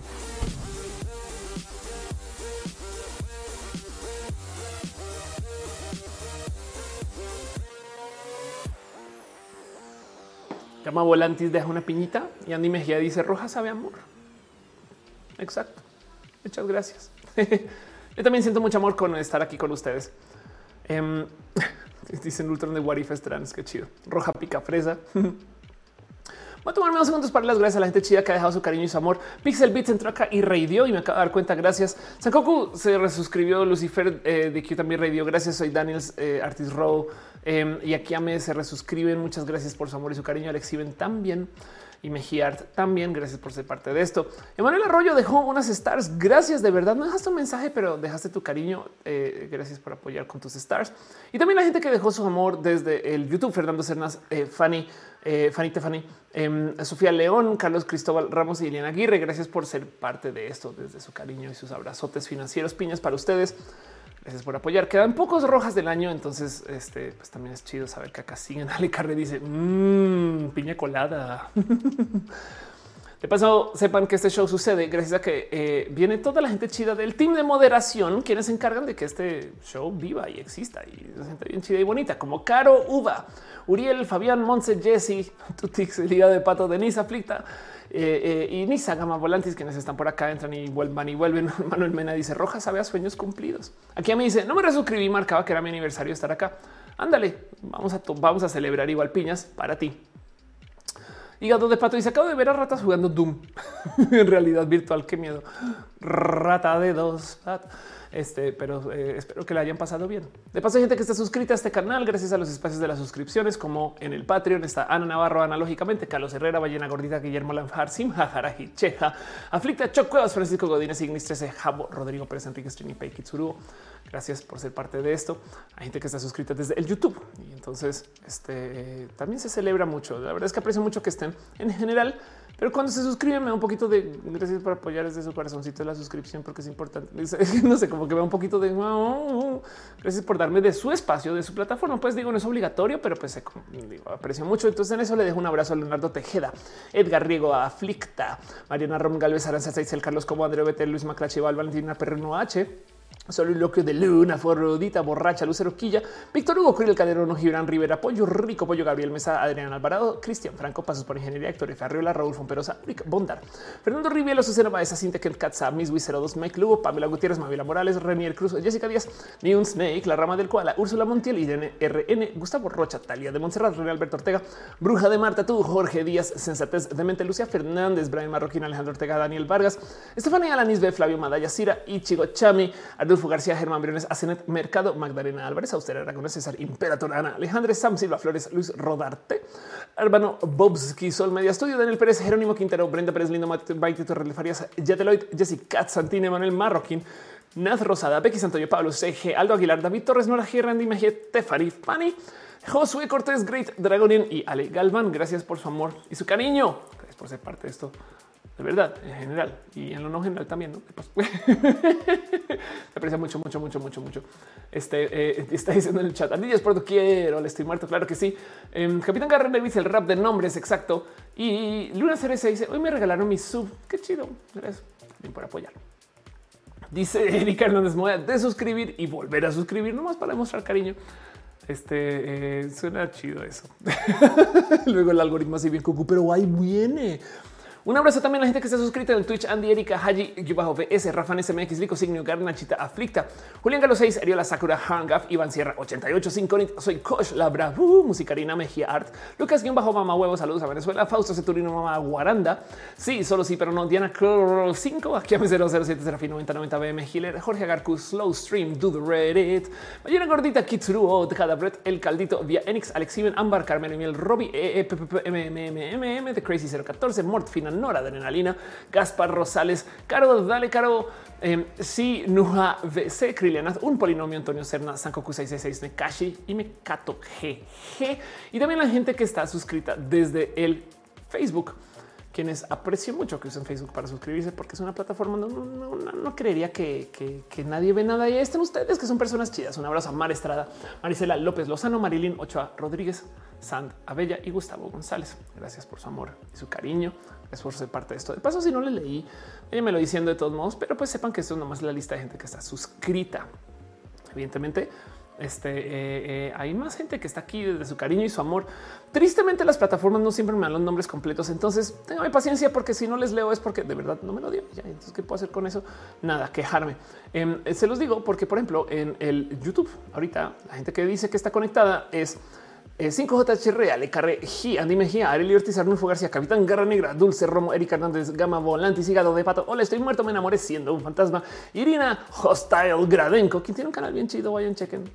De verdad. K-Girl, la dibujanta Lily Rocks, el 07, Ontari, Ontari, Patricia Rivera, Rodríguez Andrés, Stephanie Sánchez, Wendy. Yo sé que por ahí andas telenático. Yo sé que también andas por ahí. Este Adri Paniagua, René, si estás también besitos, te amo. Em, eh, y la gente que suele aparecer, pero no aparece. También está la gente que está o no está en el Facebook. Yuri Maldonado, que dice que roja sabe a piña. Javier Manjarres, gracias. Me acabo de suscribir a tu canal. Bendiciones. Muchas gracias. Saludos. Este Trans Here desde San Diego, California. Qué chido. Hay que luego nos hablamos por ahí también. Manuel Mena está en el Facebook. Ale Chica Pulque Guevara en que dice el tema de los catares viene la persona que eh, probaba los alimentos antes que los comía el rey para evitar que los, le envenenaran. Y vivían seguramente en la peda deliciosa diciendo tengo que probar otra vez mi rey, dame chance. A lo mejor de ahí viene mi rey. Un abrazo también a Fátima, Fátima, este, a Daniel Morrison, este eh, eh, y la gente chida y Manuel, eh, sí, Manuel Mena que se conectó desde el Facebook, también la gente que se conecta desde el Twitch. Twitch como plataforma es una plataforma muy divertida por el hecho de que ustedes hagan tanto chiste con sus usernames voy a decir no más que no es que me haga la vida más difícil, sino simplemente que me hace la vida más entretenida. Y en eso le quiero súper dejar un abrazo a 5T, XDA, Action, Shin, Aflicta, a Aira Manji, aquí a 007, Alex Even, Are 93, Artist Row, Aten, Blue, Evil, Prince, Burning Core y Café Iguana, Oax. Juan de Ruth, Diana KR5, Doctor Evil, Doctor Evil, y un bajo B, el buen John, el caldito, Elysian, Eri, VLT. Qué chido verte, Eri. Besitos. Eh, eh, un abrazo también a, eh, a Fit llamas pies fit. Gracias. o también puede ser una unidad de medida. Yo soy 89. I am who go a Ian Bizarda. It's voodoo. Capi 06 Kevin Arnold 780 Krillenath Landol XUW Luna Cereza Monotype Bog Mota Cross Musicarina Nat Sandoval T Besitos Nat qué chido también en fin Natu from Co Nekashi chido verles ustedes en general pero es que chequen a Nat en fin em, un abrazo a NX NX Trash a Prideless Yucatán que también hace cosas bien cool y es básicamente o sea, yo creo que TikTok de Yucatán existe por Prideless Yucatán. Un abrazo también a Revionet, a Ragenis, a Roger y ya a Rory 971, Sawas, Caret Cam, a CFSU, a Rod, a Silvia Siu, Sir Gabriel, soy Head, Dani, y Fit también está ahí. Head, fit. También abrazo. Soy Daniels, a Spike, Trap, Clear, Tis Cloud, a Vane, bla, bla. Vanisha, Vía, Enix, Virgo, Pros, Wolf 09, X, Y, a Yanko Babel. Si no aparecen en esa lista es porque de verdad las redes sociales a veces molestan. Entonces déjenmelo saber. Yo les leo, yo les quiero mucho. Este, em, em, no sé, en fin, en general. Krilanas también de amorcito. Capitán Garra Negra dice ya hace frijolito. Em, Kevin, Kevin Arnold 780 dice igual todos los éxitos para todos y todos. Total. Um, Ian o eh, perdón, Lando y X dice Ofelia sabe que existo. Claro que sí, por supuesto. Um, gracias por pasar. De verdad, yo me gozo mucho de nuevo. Este show no, existe sin ustedes. Me explico. Yo, si no hubiera chat, entonces a qué vengo? Grabo videos y me voy a casa como si no estuviera en casa ahorita. Anuncio dice viva Roja, viva, viva Ofelia.